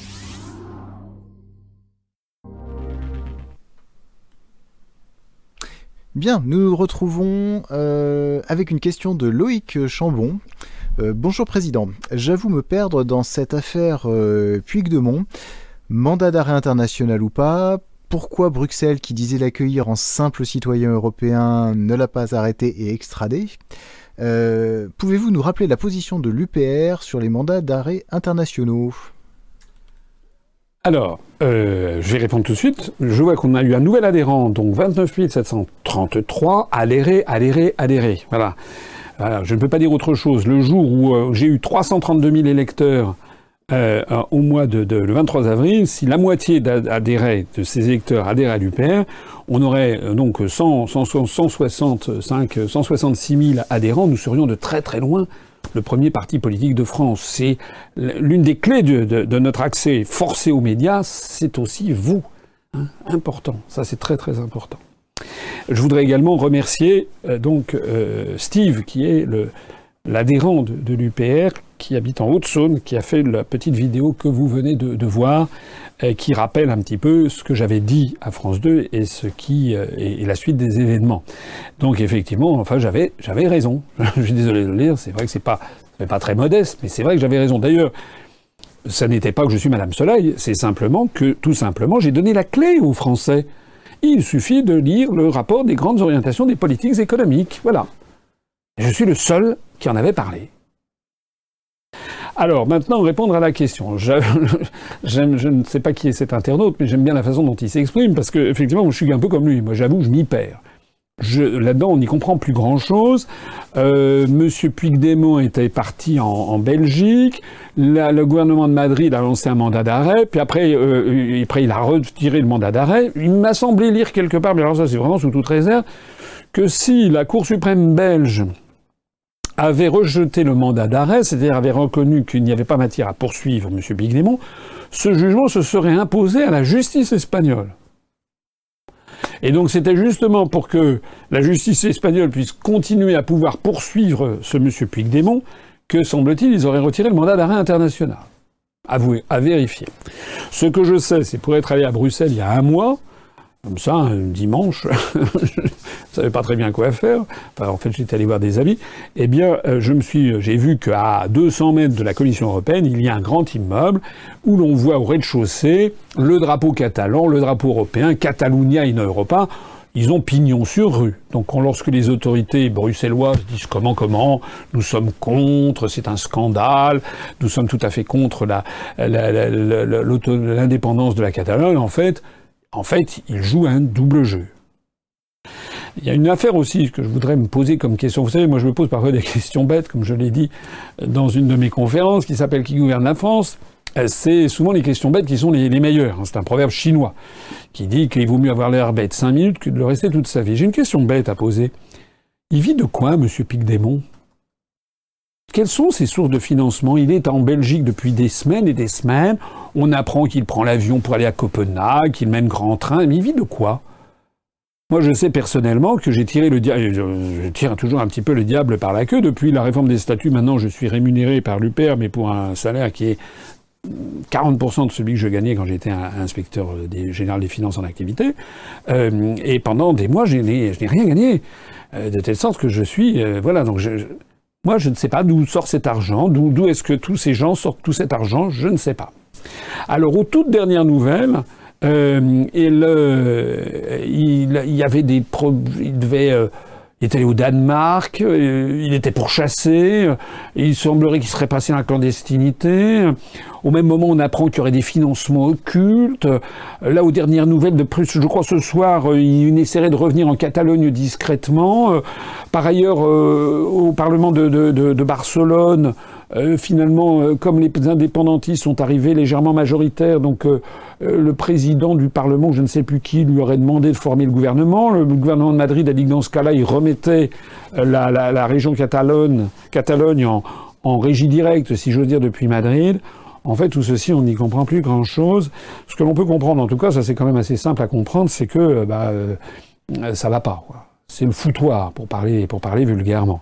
Ça veut dire que pendant ce temps-là, ben, l'économie madrilène, euh, l'économie espagnole, l'économie euh, euh, catalane, euh, tout ceci est, est, voué à être suspendu à ces, à ces tergiversations avec des, un mouvement indépendantiste. Moi, mon sentiment profond, c'est que je pense, mais peut-être que je me trompe, mais je pense que si Madame Hillary Clinton avait été élue à la Maison Blanche, je pense que les choses se seraient, se seraient déroulées autrement. Voilà ce que je pense. Je pense que notamment, je me rappelle le discours de William Clinton, dit Bill pour les intimes, dont vous faites partie, le président Bill Clinton, lorsqu'il avait reçu le prix Charlemagne en 2000 à Aix-la-Chapelle, avait expressément dit qu'il se félicitait de voir réapparaître des nouvelles entités politiques. Il avait expressément cité la Catalogne. Donc peut-être, peut-être, peut-être certaines aides euh, médiatiques politiques ou financières ou je ne sais pas quoi, qui peut-être étaient attendues venues de Washington, ne sont pas arrivées. C'est une, peut-être une, quelque chose, une réflexion qu'on peut avoir, je ne sais pas. En attendant, on a l'impression que il n'y a, plus de pilote dans l'avion, que tout ceci part un petit peu dans tous les sens. Ce qui est certain, c'est que le gouvernement de Madrid a réagi beaucoup trop, euh, beaucoup trop, beaucoup trop tardivement sur cette affaire, de la même façon qu'il n'est pas normal que le gouvernement français n'ait pas sévi euh, en inculpant, en mettant en examen les dirigeants euh, corses lorsqu'ils ont retiré le drapeau français euh, de la collectivité de Corse et lorsqu'ils ont fait des discours en chantant l'hymne théorique de, Corse et en, en faisant des discours en Corse, parce qu'ils ont piétiné la Constitution. Alors ça, si les plus hautes autorités de l'État acceptent qu'on piétine la loi fondamentale de la France, eh ben, faut pas s'étonner qu'après, comme le disent les Chinois, hein, le poisson pourri par la tête, il n'y a plus d'autorité de l'État, et tout ceci se ressent au plus bas niveau. Il y a encore un truc qui est sorti, je crois, il y a quelques jours, c'est, semble-t-il, M. Jean-Guy Talamone, en Corse, qui a refusé d'aller, euh, d'aller, comment à une commémoration de l'assassinat du préfet Erigna, qui voulait qu'on commémore également, c'est quand même le préfet, le représentant de l'État qui avait été assassiné il y a une quinzaine d'années euh, en Corse. Euh, c'est quand même un véritable scandale. Alors la question portait sur le mandat d'arrêt. Je l'ai déjà eu l'occasion de le dire, c'était dans le programme, je le redis nous sommes un mandat d'arrêt international, c'est normal qu'il y ait des mandats d'arrêt internationaux, ça euh, ça se règle notamment par Interpol. La, France restera dans Interpol, restera. C'est normal que si vous trouvez un délinquant ou un criminel qui s'est réfugié dans un pays étranger, vous puissiez lancer un mandat d'arrêt international contre lui. Ce qui n'est pas normal, c'est là où je m'étais opposé, ça figurait dans notre programme, nous nous refusons le mandat d'arrêt européen le mandat d'arrêt européen, c'est-à-dire une espèce de mandat automatique, c'est-à-dire qu'il n'y a plus de jugement en opportunité. Alors c'est vrai que je ne comprends pas très bien ce qui s'est passé avec la Belgique, puisque normalement, à partir du moment où le mandat d'arrêt européen avait été lancé par Madrid, normalement la Belgique aurait dû déférer. Je crois savoir qu'il y a quand même deux à trois mois pour agir, et puis peut-être qu'il y a tel ou tel juge qui a sorti une exception d'irrecevabilité de je ne sais pas quoi, ou comme je le disais tout à l'heure, peut-être qu'on a menacé la Catalogne. Enfin bref, tout ça, tout ça n'est pas, n'est pas clair. Ce qu'il faut, c'est avoir les idées claires. C'est les idées claires. Moi, je les ai pour la France. J'ai été le seul candidat à le dire au moment de l'élection présidentielle. En France aussi, il y a des menaces qui pèsent sur notre unité nationale. Et ces menaces, elles s'appellent justement création des grandes régions, les grandes régions qui doivent traiter directement avec Bruxelles, et puis elles s'appellent également liquidation des communes, liquidation des départements. Et nous, nous sommes résolument contre ces évolutions. Alexis Rapin euh, aimerait savoir quel est le moyen de pression qui permet aux États-Unis de maintenir l'Allemagne dans l'euro. Alors, euh, euh, comment dire, l'Allemagne est d'abord militairement occupée par les États-Unis. Il y a quand même des bases américaines en Allemagne, d'une part, faut jamais l'oublier. Elle est mentalement occupée par les États-Unis, comme la France d'ailleurs. Les élites françaises sont mentalement des collabos de la pensée américaine. On le voit, M. Macron vient d'organiser un, truc, ce Choose France, là, pour faire venir des investisseurs en France. D'ailleurs, ça n'a pas été assez aussi extraordinaire qu'on avait voulu le dire. En fait, il n'y a pas eu grand-chose qu'il a pu montrer à part, à part Toyota à Onin. Mais euh, on a montré qu'il y avait quelques investisseurs internationaux qui créaient des emplois en France. Oui, bien, sûr. Mais on n'a pas montré euh, le bilan entre ceux qui créent et ceux qui détruisent. Bon. Euh, donc on a en France une pensée comme ça. C'est un peu pareil en, en Allemagne, peut-être un petit peu moins marqué sous certains côtés, parce que les Allemands défendent quand même bec et ongle leurs intérêts. Mais il y a en plus une proximité intellectuelle entre l'Allemagne et, les États-Unis qui est très importante. J'ai déjà eu l'occasion de le signaler. On oublie trop souvent que les Américains, on les appelle des anglo-saxons. et dans l'anglo, anglo, mais saxon, ça fait plutôt penser à l'Allemagne. Euh, il y a d'ailleurs eu une forte émigration allemande aux États-Unis d'Amérique au XIXe siècle. Boeing, par exemple, le fondateur de, l'entreprise de construction d'aéronefs et d'avions, euh, est d'origine allemande. Euh, Marlène Dietrich était d'origine allemande. Donald Rumsfeld était d'origine allemande. Henry Kissinger était d'origine allemande, etc., etc. Donc, il y a eu une forte immigration allemande aux États-Unis à partir du milieu du 19e siècle. Et d'ailleurs, si vous allez dans des États du, du Middle West, du nord des États-Unis, euh, si vous allez, dans, sais pas, dans le Minnesota par exemple, ou bien si vous allez euh, dans le Montana, ou si vous allez dans les dans les Dakota, North Dakota, South Dakota, il y a euh, au sud de la frontière canadienne, ce sont des États où les personnes d'origine allemande représentent 40, 45, 50, 60% de la population. La capitale d'ailleurs du Dakota du Nord s'appelle Bismarck. C'est tout dire. Donc il y a une proximité intellectuelle entre l'Allemagne et les États-Unis. D'ailleurs, la civilisation américaine, la pensée américaine est un mélange de, pensée anglaise euh, hybridée, si j'ose dire, avec la pensée allemande. Les, disciplines américaines du style les, euh, la taxi, le goût pour la taxinomie, le goût pour euh, les, le, développement personnel, le goût pour le marketing, c'est-à-dire le goût pour formaliser les checklists, etc. Tout ce genre-là, c'est cette espèce de de rigueur dans la pensée qui vient, qui vient de, l'Allemagne, qui a, qui, a, influé la, pensée, la pensée américaine. Donc c'est la deuxième chose, une espèce de proximité intellectuelle et, et puis de colonisation mentale aussi par les États-Unis. Les États-Unis ont quand même euh, triomphé de l'Allemagne en 1945, l'Allemagne de l'Ouest, lui ont imposé une monnaie d'occupation jusqu'en 49.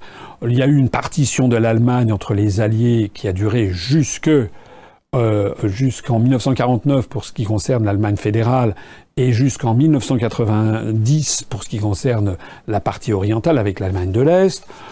Donc les, les, les, le, le, peuple allemand, les élites allemandes ont quand même une mentalité de peuple qui a été dominée par les États-Unis, même si, même si actuellement les, élites allemandes jouent au mieux, parce qu'ils sont très malins, très intelligents, très bien organisés, et ils jouent au mieux les institutions européennes pour leur propre profit. Donc ça, c'est un point également très important à comprendre. Les États-Unis sont en déclin, je l'ai déjà montré. L'Allemagne, elle, ça reste à démontrer.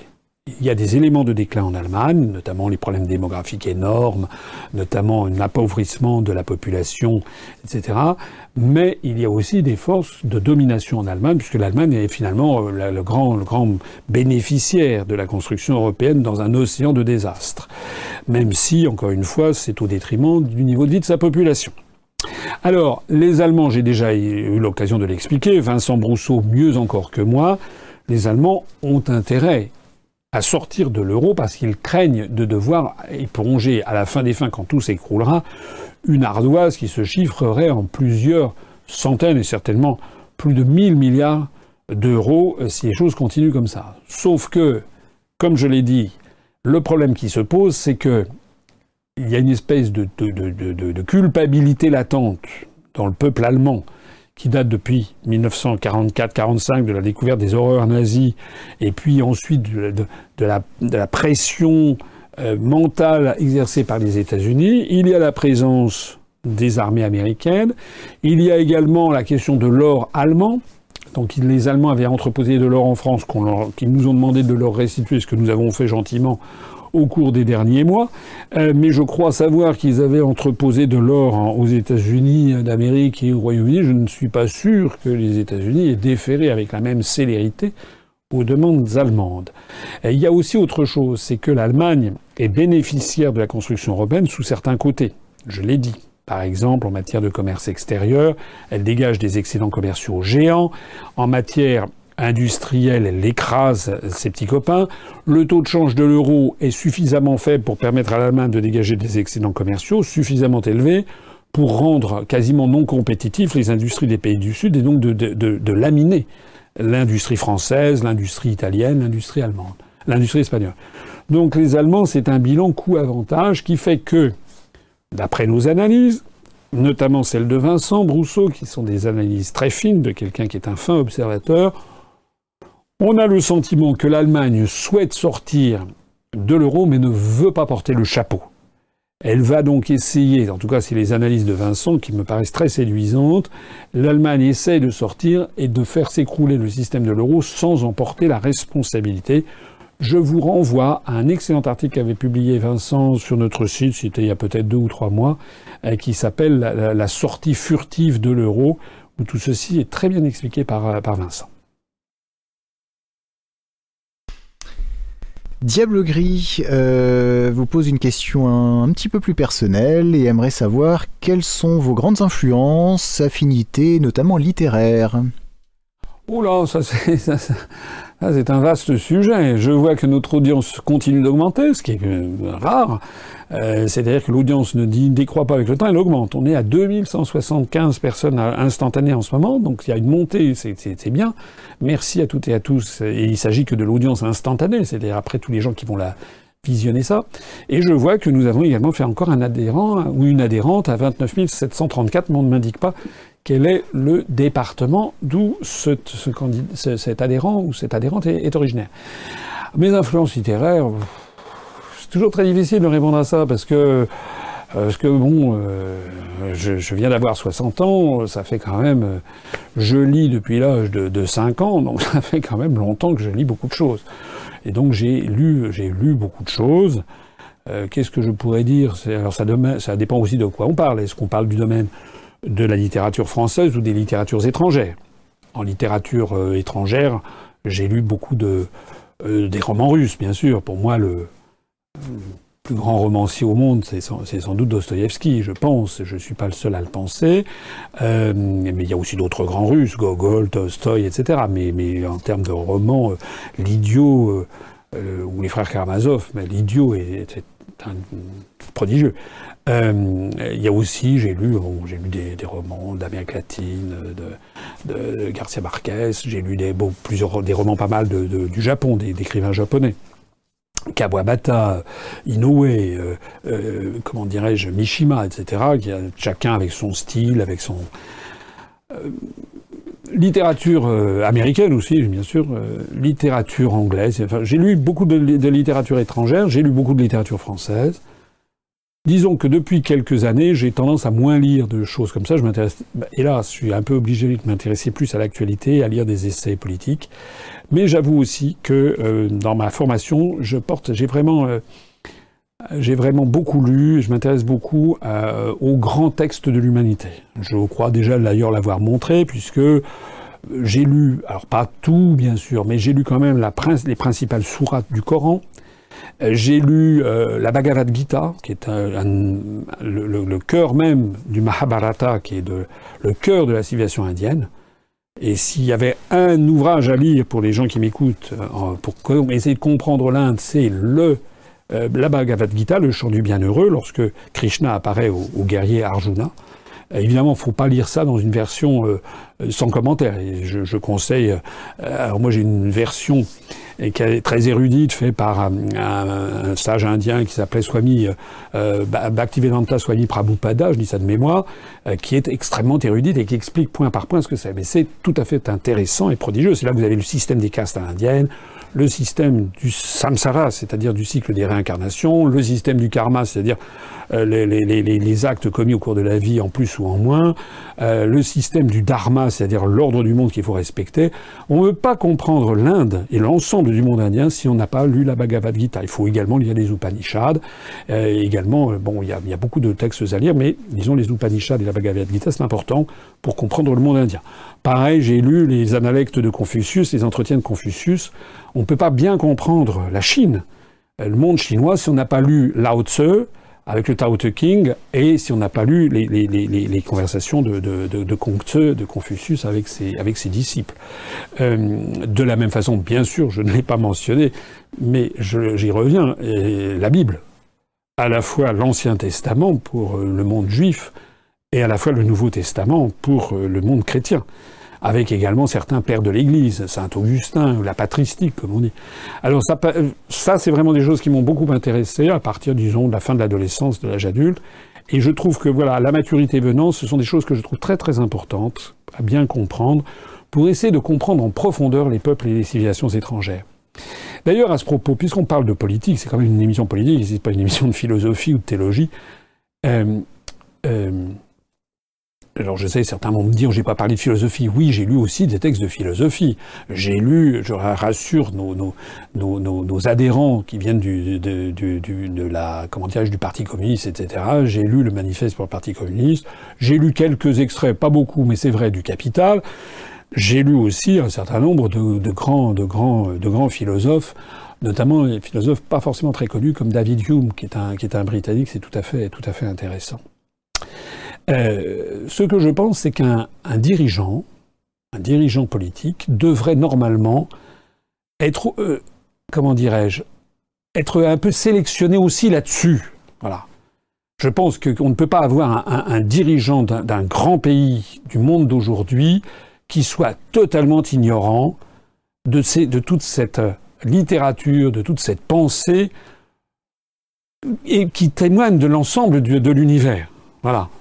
C'est-à-dire, il faut avoir lu aussi, j'en ai pas parlé, mais c'est vrai que ce sont des choses qui m'ont beaucoup intéressé, certains mythes euh, océaniens, hein, de certains en Nouvelle-Calédonie, par exemple, ou euh, des mythes aborigènes, euh, pour comprendre aussi, par exemple, on ne peut pas comprendre le monde de, l'Océanie si on n'a pas la vision que les peuples premiers, comme on disait encore il y a quelques, il y a quelques années, si ces peuples d'origine la vision qu'ils ont du monde, le, fait de la non-appropriation possible des terres.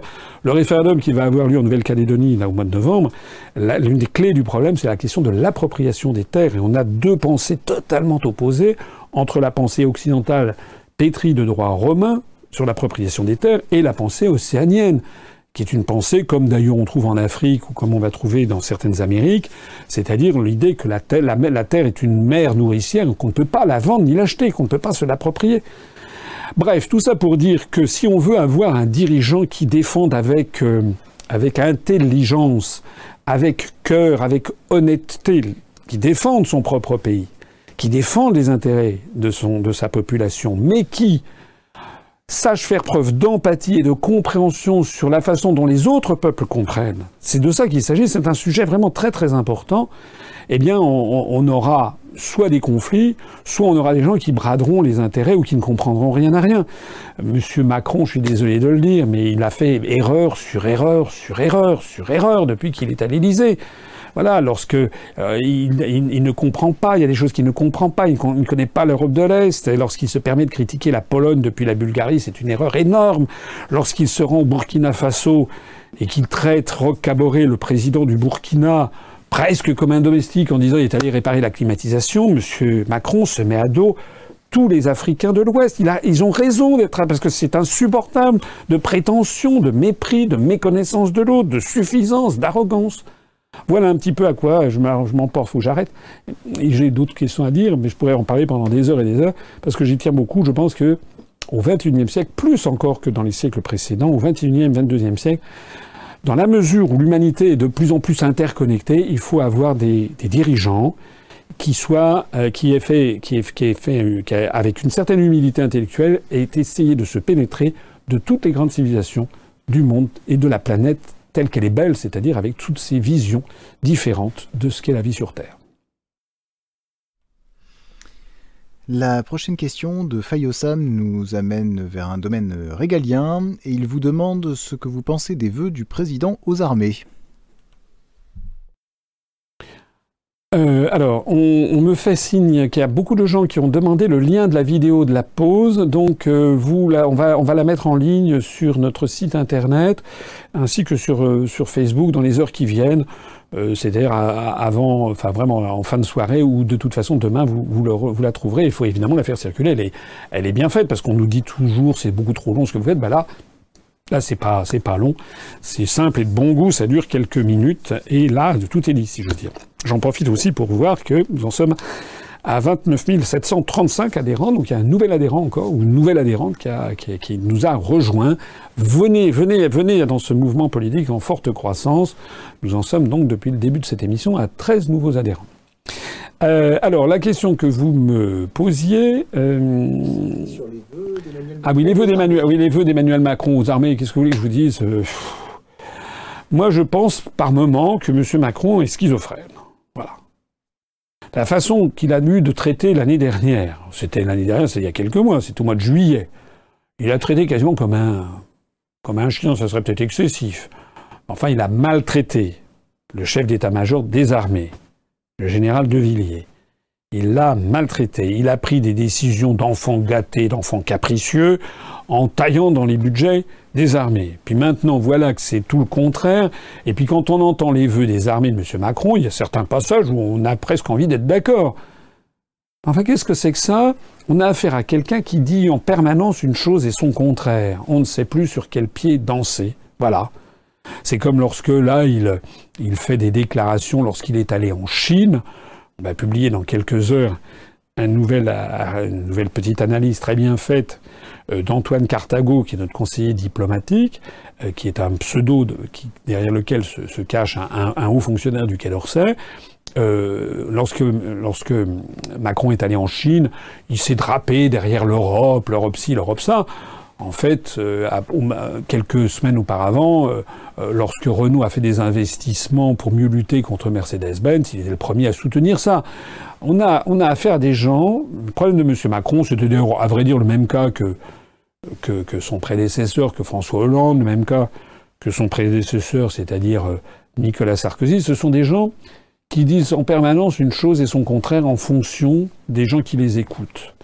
Voilà, ce sont des caméléons. Alors ne faites pas confiance, jamais, à un caméléon. Moi, je dis toujours la même chose à tout le monde. Voilà, que ça plaise ou que ça plaise pas. D'ailleurs, en général, ça plaît parce que finalement, les gens, ils préfèrent avoir quelqu'un qui dise la vérité, du moins sa vérité. Et ce qui est, je pense, la vérité. Voilà. Tandis que sinon, si vous si vous, vous laissez enfumer par quelqu'un qui n'a aucune cohérence et qui dit à chaque public différent quelque chose de différent, eh bien, vous êtes parti pour, euh, pour la gloire. Ne faites jamais confiance aux menteurs.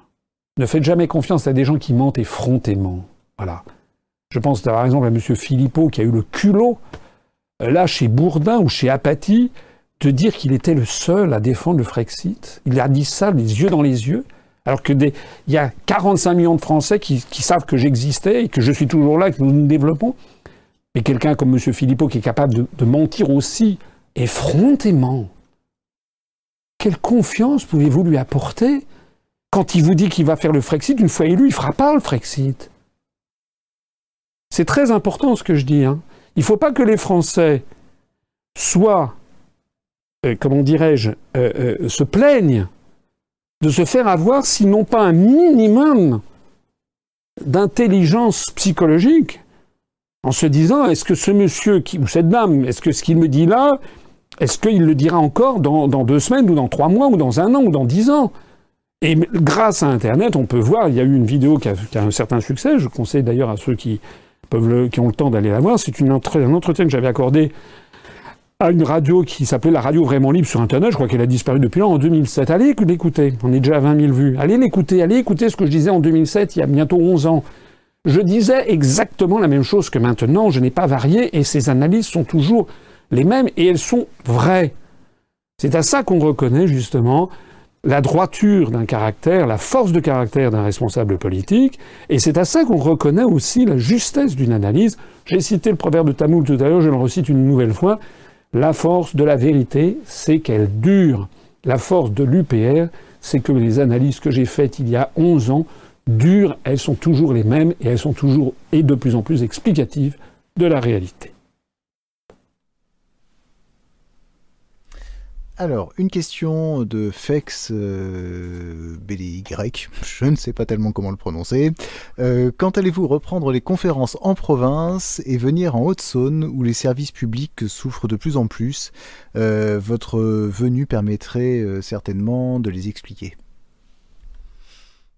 Alors oui, je vais. Alors pour l'instant, je me consacre un peu, un peu beaucoup, aux élections législatives partielle, ainsi qu'à la préparation du prochain bureau national. Le samedi, nous avons le prochain, le nouveau bureau national, élu lors du congrès dans sa version élargie. Donc avec 58 membres, 29 titulaires, 29 suppléants. On va d'ailleurs attribuer les postes on va s'auto-attribuer les, les, les, les, mandats.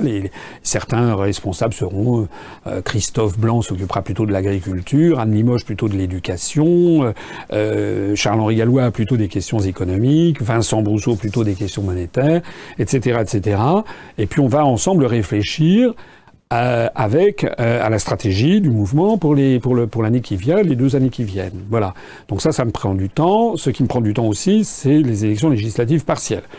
Je suis allé déjà deux fois dans le Val d'Oise. J'y retournerai très probablement vendredi. Donc ceux qui habitent dans le Val d'Oise viennent, euh, qu'ils aillent sur notre site internet pour voir où est-ce que je vais je vais aller. J'y étais J'y étais euh, avant-hier, dans le Val d'Oise, lundi. J'ai passé tout l'après-midi à Beaumont-sur-Oise, à, à, à, Persan euh, et à Pontoise. D'ailleurs, un très bon accueil. Euh, j'ai été également samedi, j'étais dans le territoire de Belfort pour soutenir notre candidat. J'ai d'ailleurs à cette occasion, on a eu une réunion avec une 120 personnes qui sont venues à la Maison du Peuple, il y avait beaucoup de monde. On a d'ailleurs, je suis, on a eu des, adhésions qui sont, qui sont, qui sont venues. On a eu neuf adhésions, on a recueilli neuf adhésions. Euh, il y avait d'ailleurs quelques personnes qui venaient du département de Haute-Saône voisin qui étaient justement venues me dire quand est-ce que, que j'irai. Alors je l'ai dit, je le redis, je vais me rendre en Haute-Saône, mais laissez-moi un petit peu de temps parce que pour l'instant il n'y a pas d'élection législative partielle en Haute-Saône. J'irai d'autant plus volontiers en Haute-Saône que, je l'ai dit aux, gens qui sont sur place, j'aimerais beaucoup aller euh, notamment voir la ville de Lure, parce que la ville dont était originaire ma pauvre grand-mère que, j'aimais tant quand j'étais petit. Voilà. Entre-temps, euh, eh bien, je vais aller en Guyane euh, avec Vincent Brousseau. Nous allons aller soutenir notre candidat Nicolas Miret et son suppléant Bernard Tadei dans la deuxième circonscription de Guyane qui a été invalidée. Et là, on va en profiter comme c'est la première fois depuis que j'ai créé l'UPR que je vais aller en Guyane. J'y suis déjà allé auparavant dans un autre cadre, mais là, c'est la première fois. On va y passer une semaine entière et on va faire des conférences à Cayenne. On va essayer de passer dans les médias à Cayenne. On va aller à Kourou, on va aller à, Saint-Laurent du Maroni. On va essayer de passer à Marie-Passoula. On essaiera peut-être aussi de faire un saut à Saint-Georges de l'Oyapoc.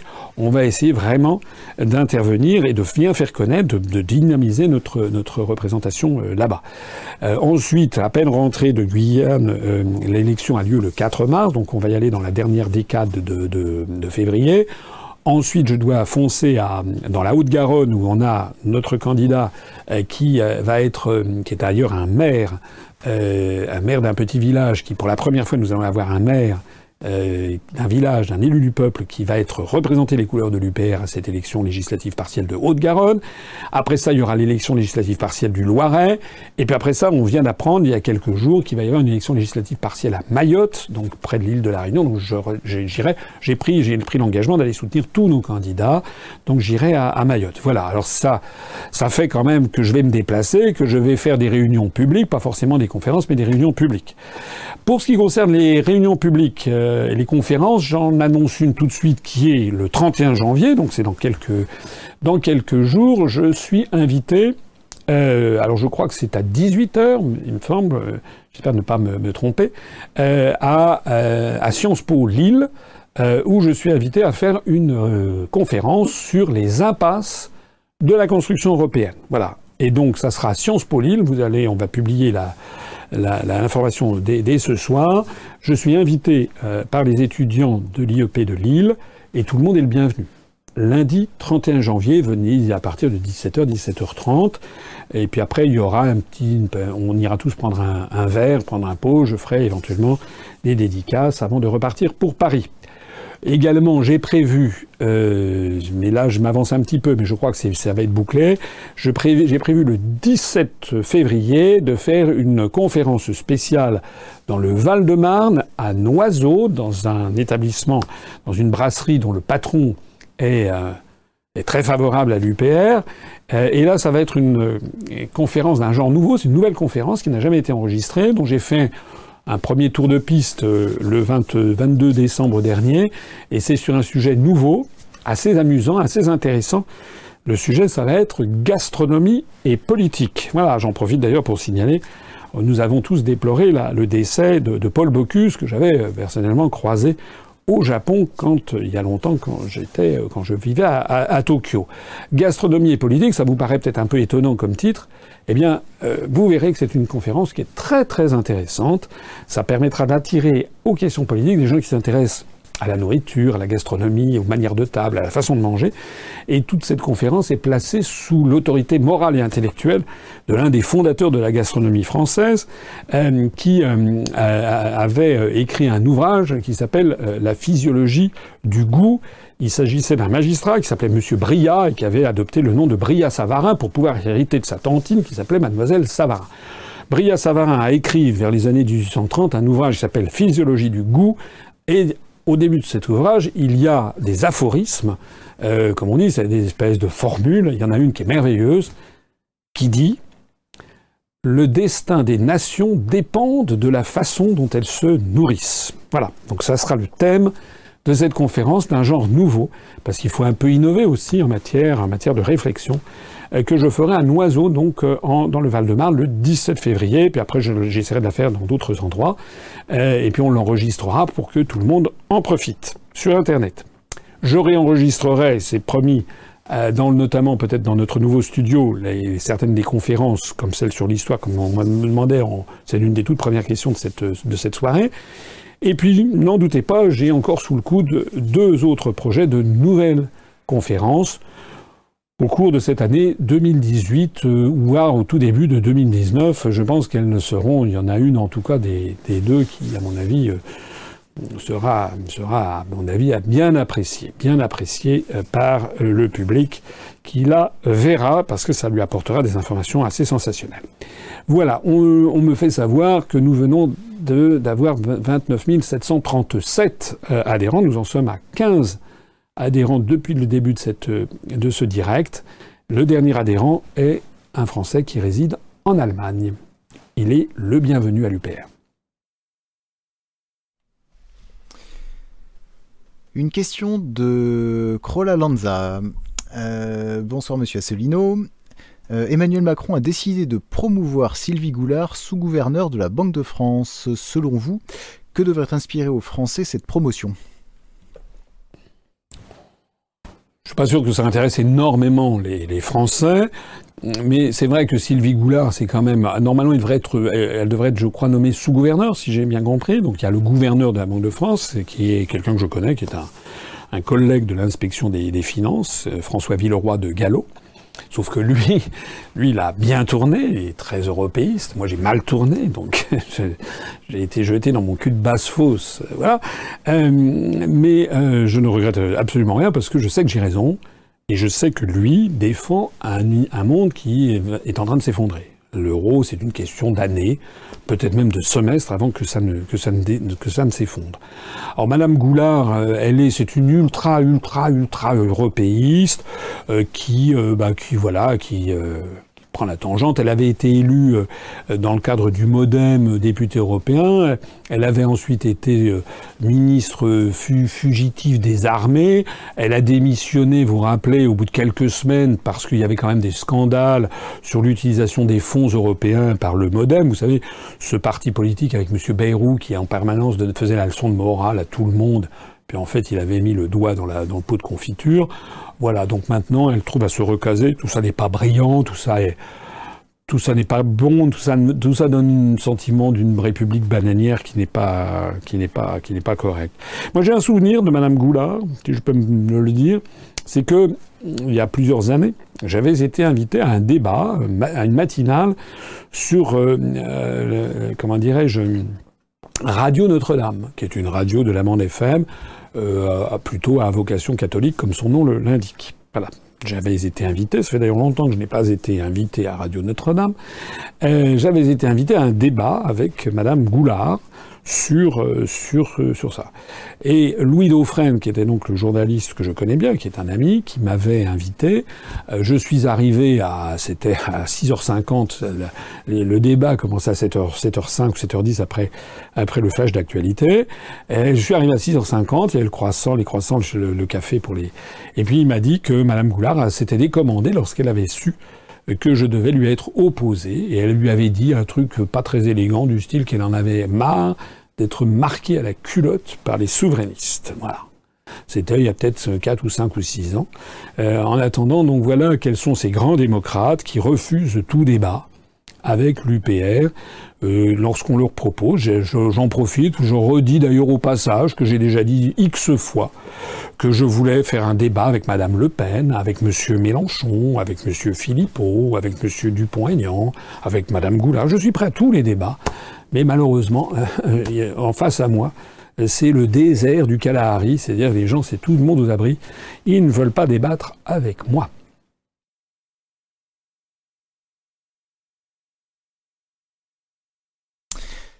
Maximus euh, nous rappelle que le 4 mars prochain, euh, les Italiens, euh, qui sont de plus en plus eurosceptiques, iront voter. Pensez-vous qu'une percée d'un parti eurosceptique soit possible?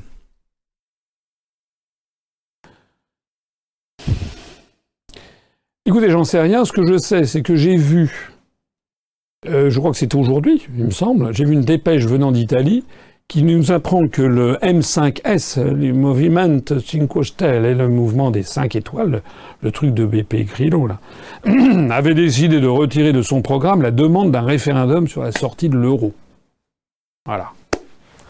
Voilà. C'est-à-dire que probablement, dans la perspective de ces élections, des pressions considérables ont dû être euh, exercées sur BP Grillo et sur les dirigeants du Movimento Cinque Stelle. Et donc, ils ont dit, bah voilà, on va retirer le, la sortie, le référendum sur la sortie de l'euro. Voilà. Donc maintenant, j'allais dire, la voie est libre pour que le mouvement 5 étoiles, mouvement populiste, euh, soit euh, arrive, arrive au Quirinal, au palais du Quirinal, c'est enfin au siège du gouvernement de, de, l'Italie. Ou si pas lui, ce sera peut-être une alliance, il y a peut-être Berlusconi qui va ressortir du placard, je ne sais plus exactement. Mais enfin bref, c'est exactement, d'une certaine façon, ce qui s'est passé en Grèce avec Tsipras et Syriza. Vous vous rappelez, c'était la, c'était la gauche radicale qui était arrivée en Grèce, vous vous rappelez Qui était arrivée en Grèce début 2016. Quand on voit le sort qui est fait aux retraités, aux petites gens en Grèce, aux retraités. Maintenant, c'est les, maisons, les appartements, les, résidences principales des gens qui sont menacés. Le droit de grève est de plus en plus encadré en Grèce. C'est un mouvement, un, un, gouvernement dit de gauche radical. C'était le grand ami de M. Mélenchon, hein, Tsipras. Tsipras, Mélenchon, c'est formidable. Ils on les voit, il y a des photos, ils défilent bras dessus, bras dessous. Voilà. Et Syriza était l'homologue de France Insoumise ou du Front de Gauche. Il n'y a qu'une chose qui... Pour... Je, reviens sur ce que je disais tout à l'heure au sujet de Philippot. C'est-à-dire qu'il faut que les Français fassent exercer quand même leur faculté de, flair et de discernement. Il est très important, en politique, ce qui compte, c'est pas ce que l'on dit. Ça, ça, compte, mais ce qui compte au moins autant, c'est ce que l'on ne dit pas. Voilà, c'est au moins aussi important. Monsieur Philippot refuse de sortir de l'OTAN. Terminé. Monsieur Philippot fait comme si je n'existais pas. C'est un menteur, c'est un escroc politique. Monsieur Mélenchon refuse de sortir de l'Union européenne et de l'euro. Le mouvement Cinque Stelle en Italie a décidé de ne plus soumettre au référendum la sortie de l'euro. Le Front National, Madame Le Pen, ne veut plus sortir de l'euro ni de l'Union européenne. Elle n'en parle plus. Monsieur Tsipras ne voulait pas sortir de l'euro ni de l'Union européenne. Podemos en Espagne, c'est pareil. C'est-à-dire que tous les mouvements d'opposition, entre guillemets, qui sont promus par les grands médias, en Espagne, en Grèce, en France, en Italie, sont toujours, toujours, toujours, toujours soigneusement sélectionnés pour ne jamais proposer ce que moi j'ai proposé depuis bientôt 11 ans, la triple sortie, qui est la, la, clé de notre libération collective, la clé de notre libération collective, la sortie univoque, unilatérale, sans aucune machine en arrière, sans aucune tergiversation possible, la sortie de l'Union européenne, la sortie de l'euro et la sortie de l'OTAN et pas du commandement militaire intégré. Voilà.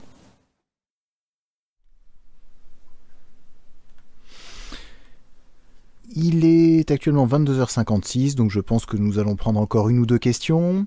Euh, la question suivante posée par Anto Riette. Monsieur Asselineau, bonsoir. Pouvez-vous développer la position de l'UPR sur l'environnement? Avez-vous un plan pour convaincre les entreprises de réduire leurs émissions polluantes? Alors, sur l'environnement, j'en profite pour dire quelque chose qui est, euh, un peu important pour les gens qui nous suivent. J'avais parlé tout à l'heure des questions d'immigration. J'ai dit que nous avions en cours, j'avais euh, inauguré, inauguré cette commission euh, à la mi-octobre. il y a une commission qui réunit une soixantaine de nos adhérents, qui réfléchit en six sous-groupes sur les problématiques migratoires et qui va remettre un rapport que je pense que sera un rapport de haute tenue, de haute tenue intellectuelle, euh, voilà, euh, qui n'évitera tous les, j'ai l'espère, tous les écueils sur un sujet qui n'en manque pas, pour avoir une position plus précise sur ce que l'on propose en matière migratoire, et notamment les recours au référendum. Nous, moi, je suis d'avis que sur des questions comme l'immigration, il faut demander aux Français leur avis euh, par des référendums. Vous savez que nous sommes les champions du référendum d'initiative populaire. Eh bien, nous allons faire également d'autres commissions sur ces questions. On va avoir des commissions sur différents sujets, notamment sur les questions de justice, sur les questions de police et de sécurité, sur les questions de culture et de patrimoine, et aussi sur les questions concernant les problèmes énergétiques et les questions concernant l'environnement. Donc, ce n'est pas, je ne botte pas en touche ici, mais il y a un programme que j'avais présenté pour les élections présidentielles, puis les élections, pour l'élection présidentielle, puis les élections législatives. Donc, j'ai un peu tendance à renvoyer cet auditeur sur notre programme qui est en ligne euh, pour les élections législatives où il y a toute une série de choses concernant notamment les questions environnementales. Parce que contrairement à ce que certains disent, il y a des gens qui disent oui, bah, à part sortir de l'Europe, il sait rien dire d'autre. C'est un mensonge. Euh, il suffit d'aller regarder, j'ai présenté un programme en 2011 qui faisait 5 heures. Bon. Et en, 2000, en 2017, nous avons eu un programme pour la présidentielle et pour les législatives qui était extrêmement détaillé. Voilà. Alors ça, c'est ce que je dis, mais il faut, nous allons creuser le sujet, puisque c'est une année de transition, l'année 2018, il n'y a pas de grande élection nationale, de telle sorte que nous ayons effectivement un corps de doctrine approfondi sur les questions qui concernent en effet l'environnement. L'environnement qui mobilise beaucoup l'intérêt des, gens, euh, qui, euh, qui va de... Euh, c'est à la fois l'écologie, c'est à la fois l'utilisation des semences anciennes, la permaculture, les nouveaux modes de, de, vie, les modes alternatifs. Ça peut même aller aussi jusqu'au bien-être animal, qui est un point qui motive nos, nos beaucoup de, Français. D'ailleurs, ceux qui...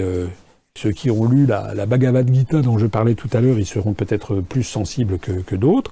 Les animaux sont des, êtres fragiles, des êtres sensibles également. Donc tout ça, c'est un ensemble que l'on va utiliser pour y réfléchir avec des adhérents qui sont sensibles à ça. Voilà.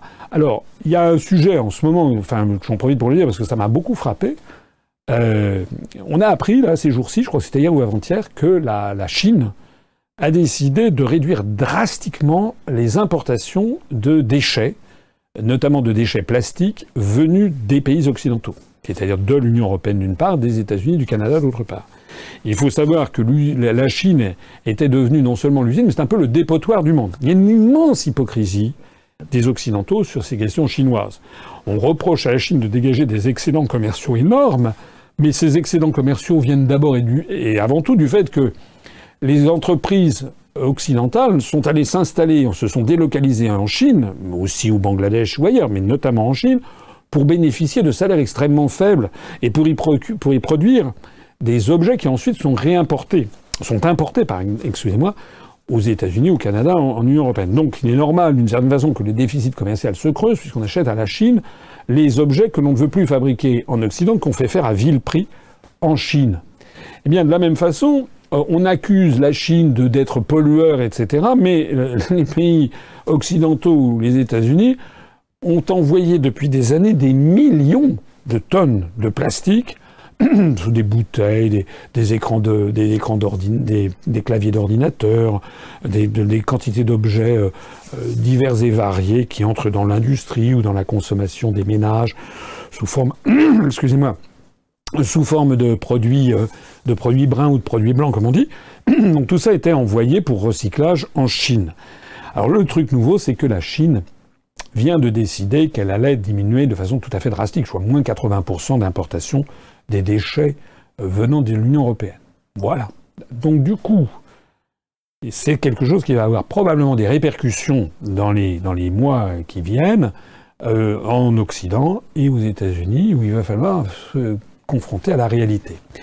Il faut absolument découvrir, trouver des modes de consommation qui soient moins polluants, on, voit d'ailleurs des choses évoluer dans le bon sens. Tout n'est pas que mauvais. On voit par exemple maintenant, quand on va dans les, dans les supermarchés. On ne trouve quasiment plus maintenant de sacs en plastique. De plus en plus, ce sont des sacs en papier. On trouve encore des sacs en plastique, mais on en a moins qu'avant où c'était une espèce de pléthore. Je pense qu'il va falloir peut-être revenir dans certains cas. Alors des emballages, euh, des emballages en, carton, c'est du en, carton biodégradable au lieu du plastique. Voir le retour au verre et aux bouteilles consignées. Moi, quand j'étais petit, les bouteilles de, lait étaient dans des bouteilles consignées en, verre. Euh, il faut que dans le monde d'aujourd'hui et de demain, eh bien, il y ait un réflexe naturel qui s'impose pour parce que notre planète, malheureusement, elle est limitée.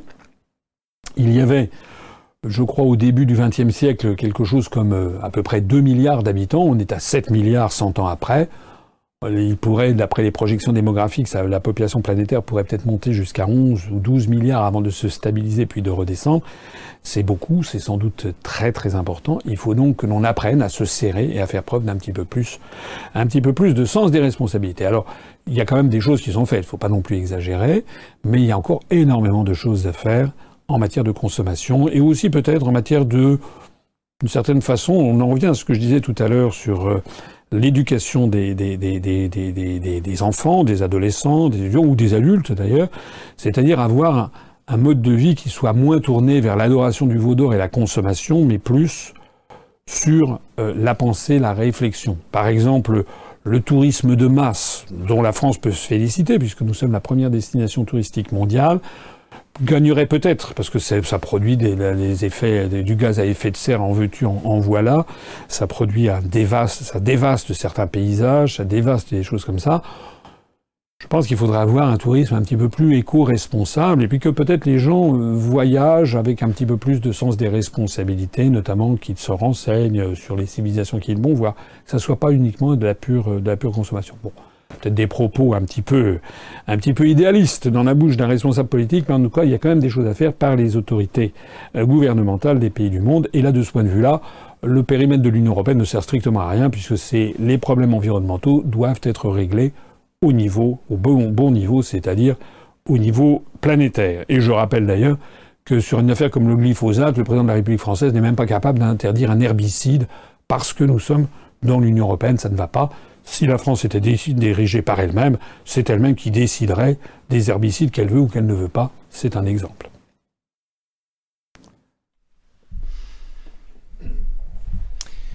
Il est un petit peu plus de 23 heures, mais comme je crois que nous avons démarré ce direct avec quelques minutes de retard, nous allons sélectionner une dernière question. Euh, c'est une question un petit peu plus personnelle qui vous est posée par Mr. Bright Smile. Bonjour Monsieur Assolino, que faites-vous lors de votre temps libre? Avez-vous le temps de sortir, d'aller au cinéma ou au théâtre?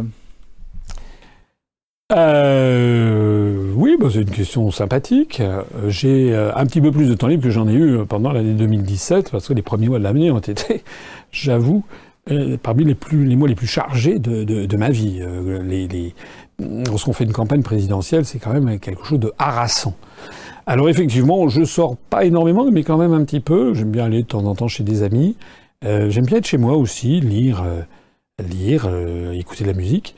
Mais aussi, ça m'arrive un petit peu de, sortir. Je suis au cours des dernières semaines, des, disons des, des, des 15 derniers jours, je suis allé voir, je suis allé voir une exposition au Louvre, mais je crois qu'elle elle, s'est terminée, je crois, le 15 janvier. C'est un peu dommage. J'aurais dû en parler avant une exposition. Moi, j'aime bien, j'aime bien les expositions de façon générale. En plus, ces expositions au Louvre, qui sont souvent très bien faites. C'était une exposition sur le thème François Ier et les peintres flamands. Et on y apprenait notamment qu'il y avait toute l'influence. On, pense François Ier, on pense toujours à l'influence de la Renaissance, les guerres en Italie. Vous savez que François Ier, de la maison des Valois, prétendait avoir donc euh, des, ils avaient des prétentions sur notamment le royaume de Naples, ils avaient des prétentions territoriales, et François Ier, après la bataille de Marignan, et puis la suite, revient donc euh, au château d'Amboise, et il a dans ses bagages, si j'ose dire, Léonard de Vinci. Dans la foulée, il y aura l'école de Fontainebleau, avec dans la foulée du primatis, toute cette école maniériste qu'on va trouver au milieu du XVIe siècle français qui s'inspire de l'Italie. Mais cette, euh, cette exposition était sur François Ier et les peintres flamands.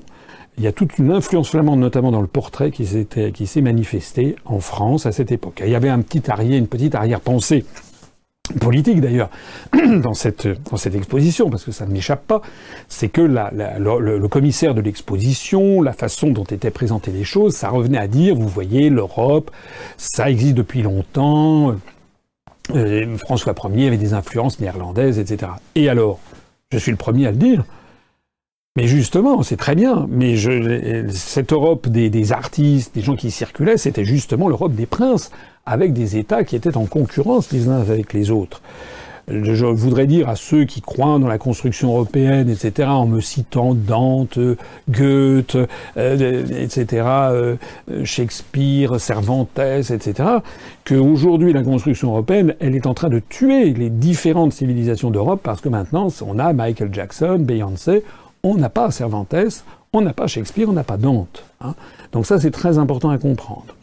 C'était en tout cas une très belle exposition, moi qui m'a. Il y avait des tableaux magnifiques. Le François Ier par euh, par, euh, par Clouet était, était tout à fait spectaculaire. Il y avait aussi des petits tableaux euh, de portraits assez modernes, en fait, de Corneille de Lyon. Enfin, j'arrête ici parce que ça, c'est mon goût pour la peinture. J'aime beaucoup la peinture ancienne. Et puis, il y a une autre chose que j'ai vue, alors très très récemment. Alors ça, je, je me permets de le dire à tous ceux qui m'écoutent, vous y précipitez. Euh, j'ai pas de j'ai pas d'intérêt de, de, je n'ai pas de, royalties. Euh, c'est un, un, film que j'ai vu qui s'appelle Les heures sombres. En fait, c'est la traduction de l'anglais Darkest Hours. Ça voudrait dire vraiment les heures les plus sombres. C'est pas un titre que je trouve terrible. Je trouve que c'est euh, euh le titre aurait dû être Churchill. C'est un film qui est fait par un réalisateur britannique. Les films britanniques sont, à mon goût, préférables aux films américains, sont souvent plus malins, plus subtils, qui s'inscrit un petit peu dans la lignée d'un film qui, était sorti il y a quelques années, qui s'appelait Le discours d'un roi, qui parlait de George VI pendant la ben, succédant à, Édouard VIII et prenant la parole alors qu'il avait des difficultés d'élocution quand il était jeune. Et donc il y avait le, côté dramatique de, la succession d'Édouard VIII. Là, c'est un petit un film qui s'inscrit un petit peu dans cette ligne et qui parle d'un mois de l'histoire britannique et du monde. C'est l'arrivée de Winston Churchill au 10 Downing Street comme Premier ministre qui succède, qui succède à Neville Chamberlain, le fameux Neville Chamberlain des accords de Munich. Et ce film, qui dure un petit peu plus de deux heures, est absolument passionnant. Les acteurs, euh, celui qui fait, euh, qui fait euh, Churchill, c'est Gary Oldman, alors qui est grimé, mais on dirait, on dirait Churchill. Neville Chamberlain, c'est criant de vérité. On voit Paul Reynaud, on voit le roi George VI, on voit Lord Halifax. Lord Halifax et, Neville Chamberlain étaient des partisans d'un accord avec Adolf Hitler. Et Churchill, lui, qui est un descendant de la famille aristocratique du duc de Marlborough, lui a été, comme vous le savez, le partisan de la guerre à outrance contre euh, l'Allemagne hitlérienne. Il y a vraiment des moments dans ce film qui m'ont beaucoup ému, presque aux larmes, euh, notamment les quelques discours célèbres de, Churchill. Vous savez, je vous promets, euh, du sang, de la sueur et des larmes, ou à un moment quand il dit We will never surrender. Nous ne nous rendrons jamais. Et il en invoque à l'histoire millénaire de nos îles, comme il dit, des îles britanniques qui ne se rendront jamais.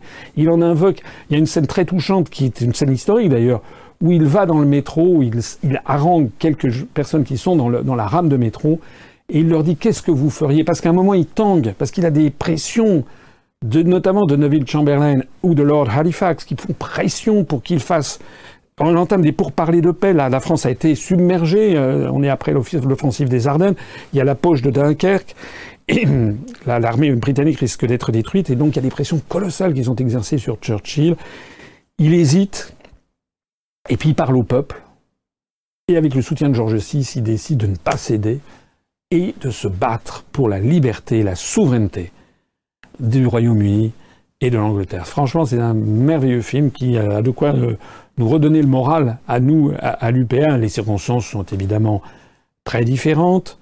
D'ailleurs, une, des, difficultés que nous avons, nous, c'est que le grand public euh, ne comprend pas que nous sommes en guerre, alors que c'est François Mitterrand, dans son dernier message à l'opinion, qu'il a dit, hein, dans le dernier Mitterrand, la France est en guerre, les Français ne le savent pas, c'est des guerres d'un genre nouveau. Donc le, le, le, le contexte n'est pas le même, mais c'est quand même quelque chose qui doit normalement nous donner du baume au cœur euh, pour, euh, pour, pour, pour, pour la suite des événements. Allez-y, ça s'appelle Les Heures sombres de Joe Wright, qui est le, réalisateur. Allez-y, vraiment précipitez-vous, vous allez passer une très très bonne soirée. Voilà. Un tout petit dernier mot aussi. Euh, je suis allé alors dans une, voir une toute petite pièce de théâtre, dans un tout petit euh, théâtre du 11e arrondissement, du 10e arrondissement de Paris, euh, qui maintenant va se produire dans le 17e arrondissement. Alors j'y suis allé parce que c'est une pièce qui a été écrite et qui est jouée par Baptiste Souriau, qui, est a 23 ans, et qui est un adhérent de l'UPR, qui auparavant était un sympathisant du Front de gauche, euh, et puis après, avec l'affaire de Tsipras, d'ailleurs on en a parlé, après avec l'affaire Tsipras, et quand il a vu ce que c'était que Syriza, et quand il voit les ambiguïtés du front de gauche, euh, il s'est dit, bah, tiens, finalement, tout ça ne tient pas la route. Et donc il s'est renseigné, puis il a trouvé l'UPR. Et donc il a une petite troupe, et il a créé une petite pièce qui s'appelle Maman, c'est moi. Euh, alors je suis allé voir cette, cette, cette pièce. Euh, alors je dirais pas que c'est pas Shakespeare, mais pour euh, un jeune qui a 23 ans, franchement, c'est pas mal. C'est assez. Alors, euh, oreille chaste s'abstenir. Il y a quelques passages avec quelques, quelques gros mots, comme on dirait, mais ça, bon, on n'est pas obligé d'être surpris. Il y a un petit côté psychanalytique derrière. C'est une pièce où moi j'ai trouvé que c'était quand même une pièce assez intéressante à voir. J'en profite pour le dire parce que euh, lui et sa troupe, qui sont donc soit des sympathisants, soit des adhérents un petit, ils sont, maintenant, ils font la pièce dans un théâtre du 17e arrondissement, des, des théâtres de poche avec une cinquantaine de places. Et euh, pour les adhérents de l'UPR, eh bien, euh, nous aurons une réduction. On va mettre ça en, ligne. Si vous allez assister à ce spectacle, eh bien, vous aurez 33% euh, de réduction sur présentation de votre carte UPR. Voilà, je voulais le dire. Moi, je suis favorable, plus généralement d'ailleurs, à essayer de favoriser la création française. Voilà. Là, on a, on a des jeunes qui sont formidables dans beaucoup de domaines. Euh, il y aura également, j'aurai l'occasion d'en parler dans le domaine musical. On a, euh, par exemple, à l'UPR, un, pianiste de, talent, Nicolas Selloro, que je voudrais euh, essayer aussi de, promouvoir. On a des jeunes artistes qui sont à l'UPR, qui malheureusement ben, ne sont pas dans les grands circuits de commercialisation. Hein. Ils ont fait des communiqués de presse. Évidemment, personne n'est jamais venu. ils m'ont appris, par exemple, pour leur pièce, un truc incroyable. Je ne savais pas. Ils ont essayé de payer un petit encart pour avoir de la publicité euh, dans un, dans un journal, vous savez, qu'on trouve dans les boulangeries, les journaux, les journaux gratuits. Mais alors, ils m'ont appris quelque chose que j'ignorais, c'est qu'il y a une rubrique, le coup de cœur de la, de la rédaction, ça s'achète. Je crois que c'est 2500 euros pour avoir un truc, le coup de cœur. C'est-à-dire, moi, je croyais benoîtement que dans ce genre de journaux, quand ils mettaient le coup de cœur, c'est qu'il y avait un journaliste qui était et puis ça lui avait plu, mais non. Là, il faut payer. Voilà. C'est pas un coup de cœur, c'est de la prostitution. Alors moi, je, ne touche rien, je ne touche rien. Je suis, euh, j'essaie de défendre une certaine éthique euh, dans, dans, dans, dans, tous les domaines.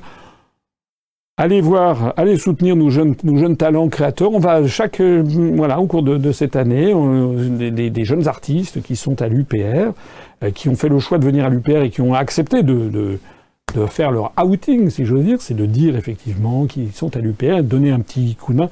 Je crois que la communauté UPR, on doit se donner un, coup de main aussi et favoriser la création, la création en matière euh, euh, voilà, de sculpture, de peinture, de musique, de, théâtre. C'est bon, c'est bon, ça, ça, montre que le peuple français se, réveille et va se réapproprier progressivement aussi le domaine créatif. Voilà, j'arrête ici parce qu'on me fait signe, euh, il va falloir que là on est en dehors des limites. Je voudrais dire, on, est à 29 737 adhérents, donc il y a eu 15, 15 nouveaux adhérents pendant cette, cette émission, c'est bien. J'aurais préféré qu'il y en eût 150. Euh, donc je m'adresse encore une fois à tous ceux qui hésitent, arrêtez d'hésiter et rejoignez-nous. Rejoignez-nous, c'est énorme, 29 737. D'ailleurs, on en a, je crois, plus de 26 000 qui sont à jour de cotisation. C'est tout à fait considérable. Encore une fois, il faut absolument qu'on se développe, qu'on se développe, qu'on se développe. Voilà. Rejoignez-nous. Je remercie les 15 personnes qui ont sauté le pas pendant cette émission. Je vous remercie aussi d'avoir assisté si nombreux avec plus de 2200 personnes qui nous ont euh, suivis, de nous avoir suivis si nombreux. Un petit dernier conseil aussi, toutes les gens qui m'écoutent, je leur conseille de s'abonner à notre chaîne YouTube officielle. Il suffit d'aller vous taper UPR YouTube et là, vous avez un petit en, haut à droite, vous vous abonnez, ça vous permettra de recevoir immédiatement dès qu'il y a une nouvelle vidéo en ligne. On en a plus de 800.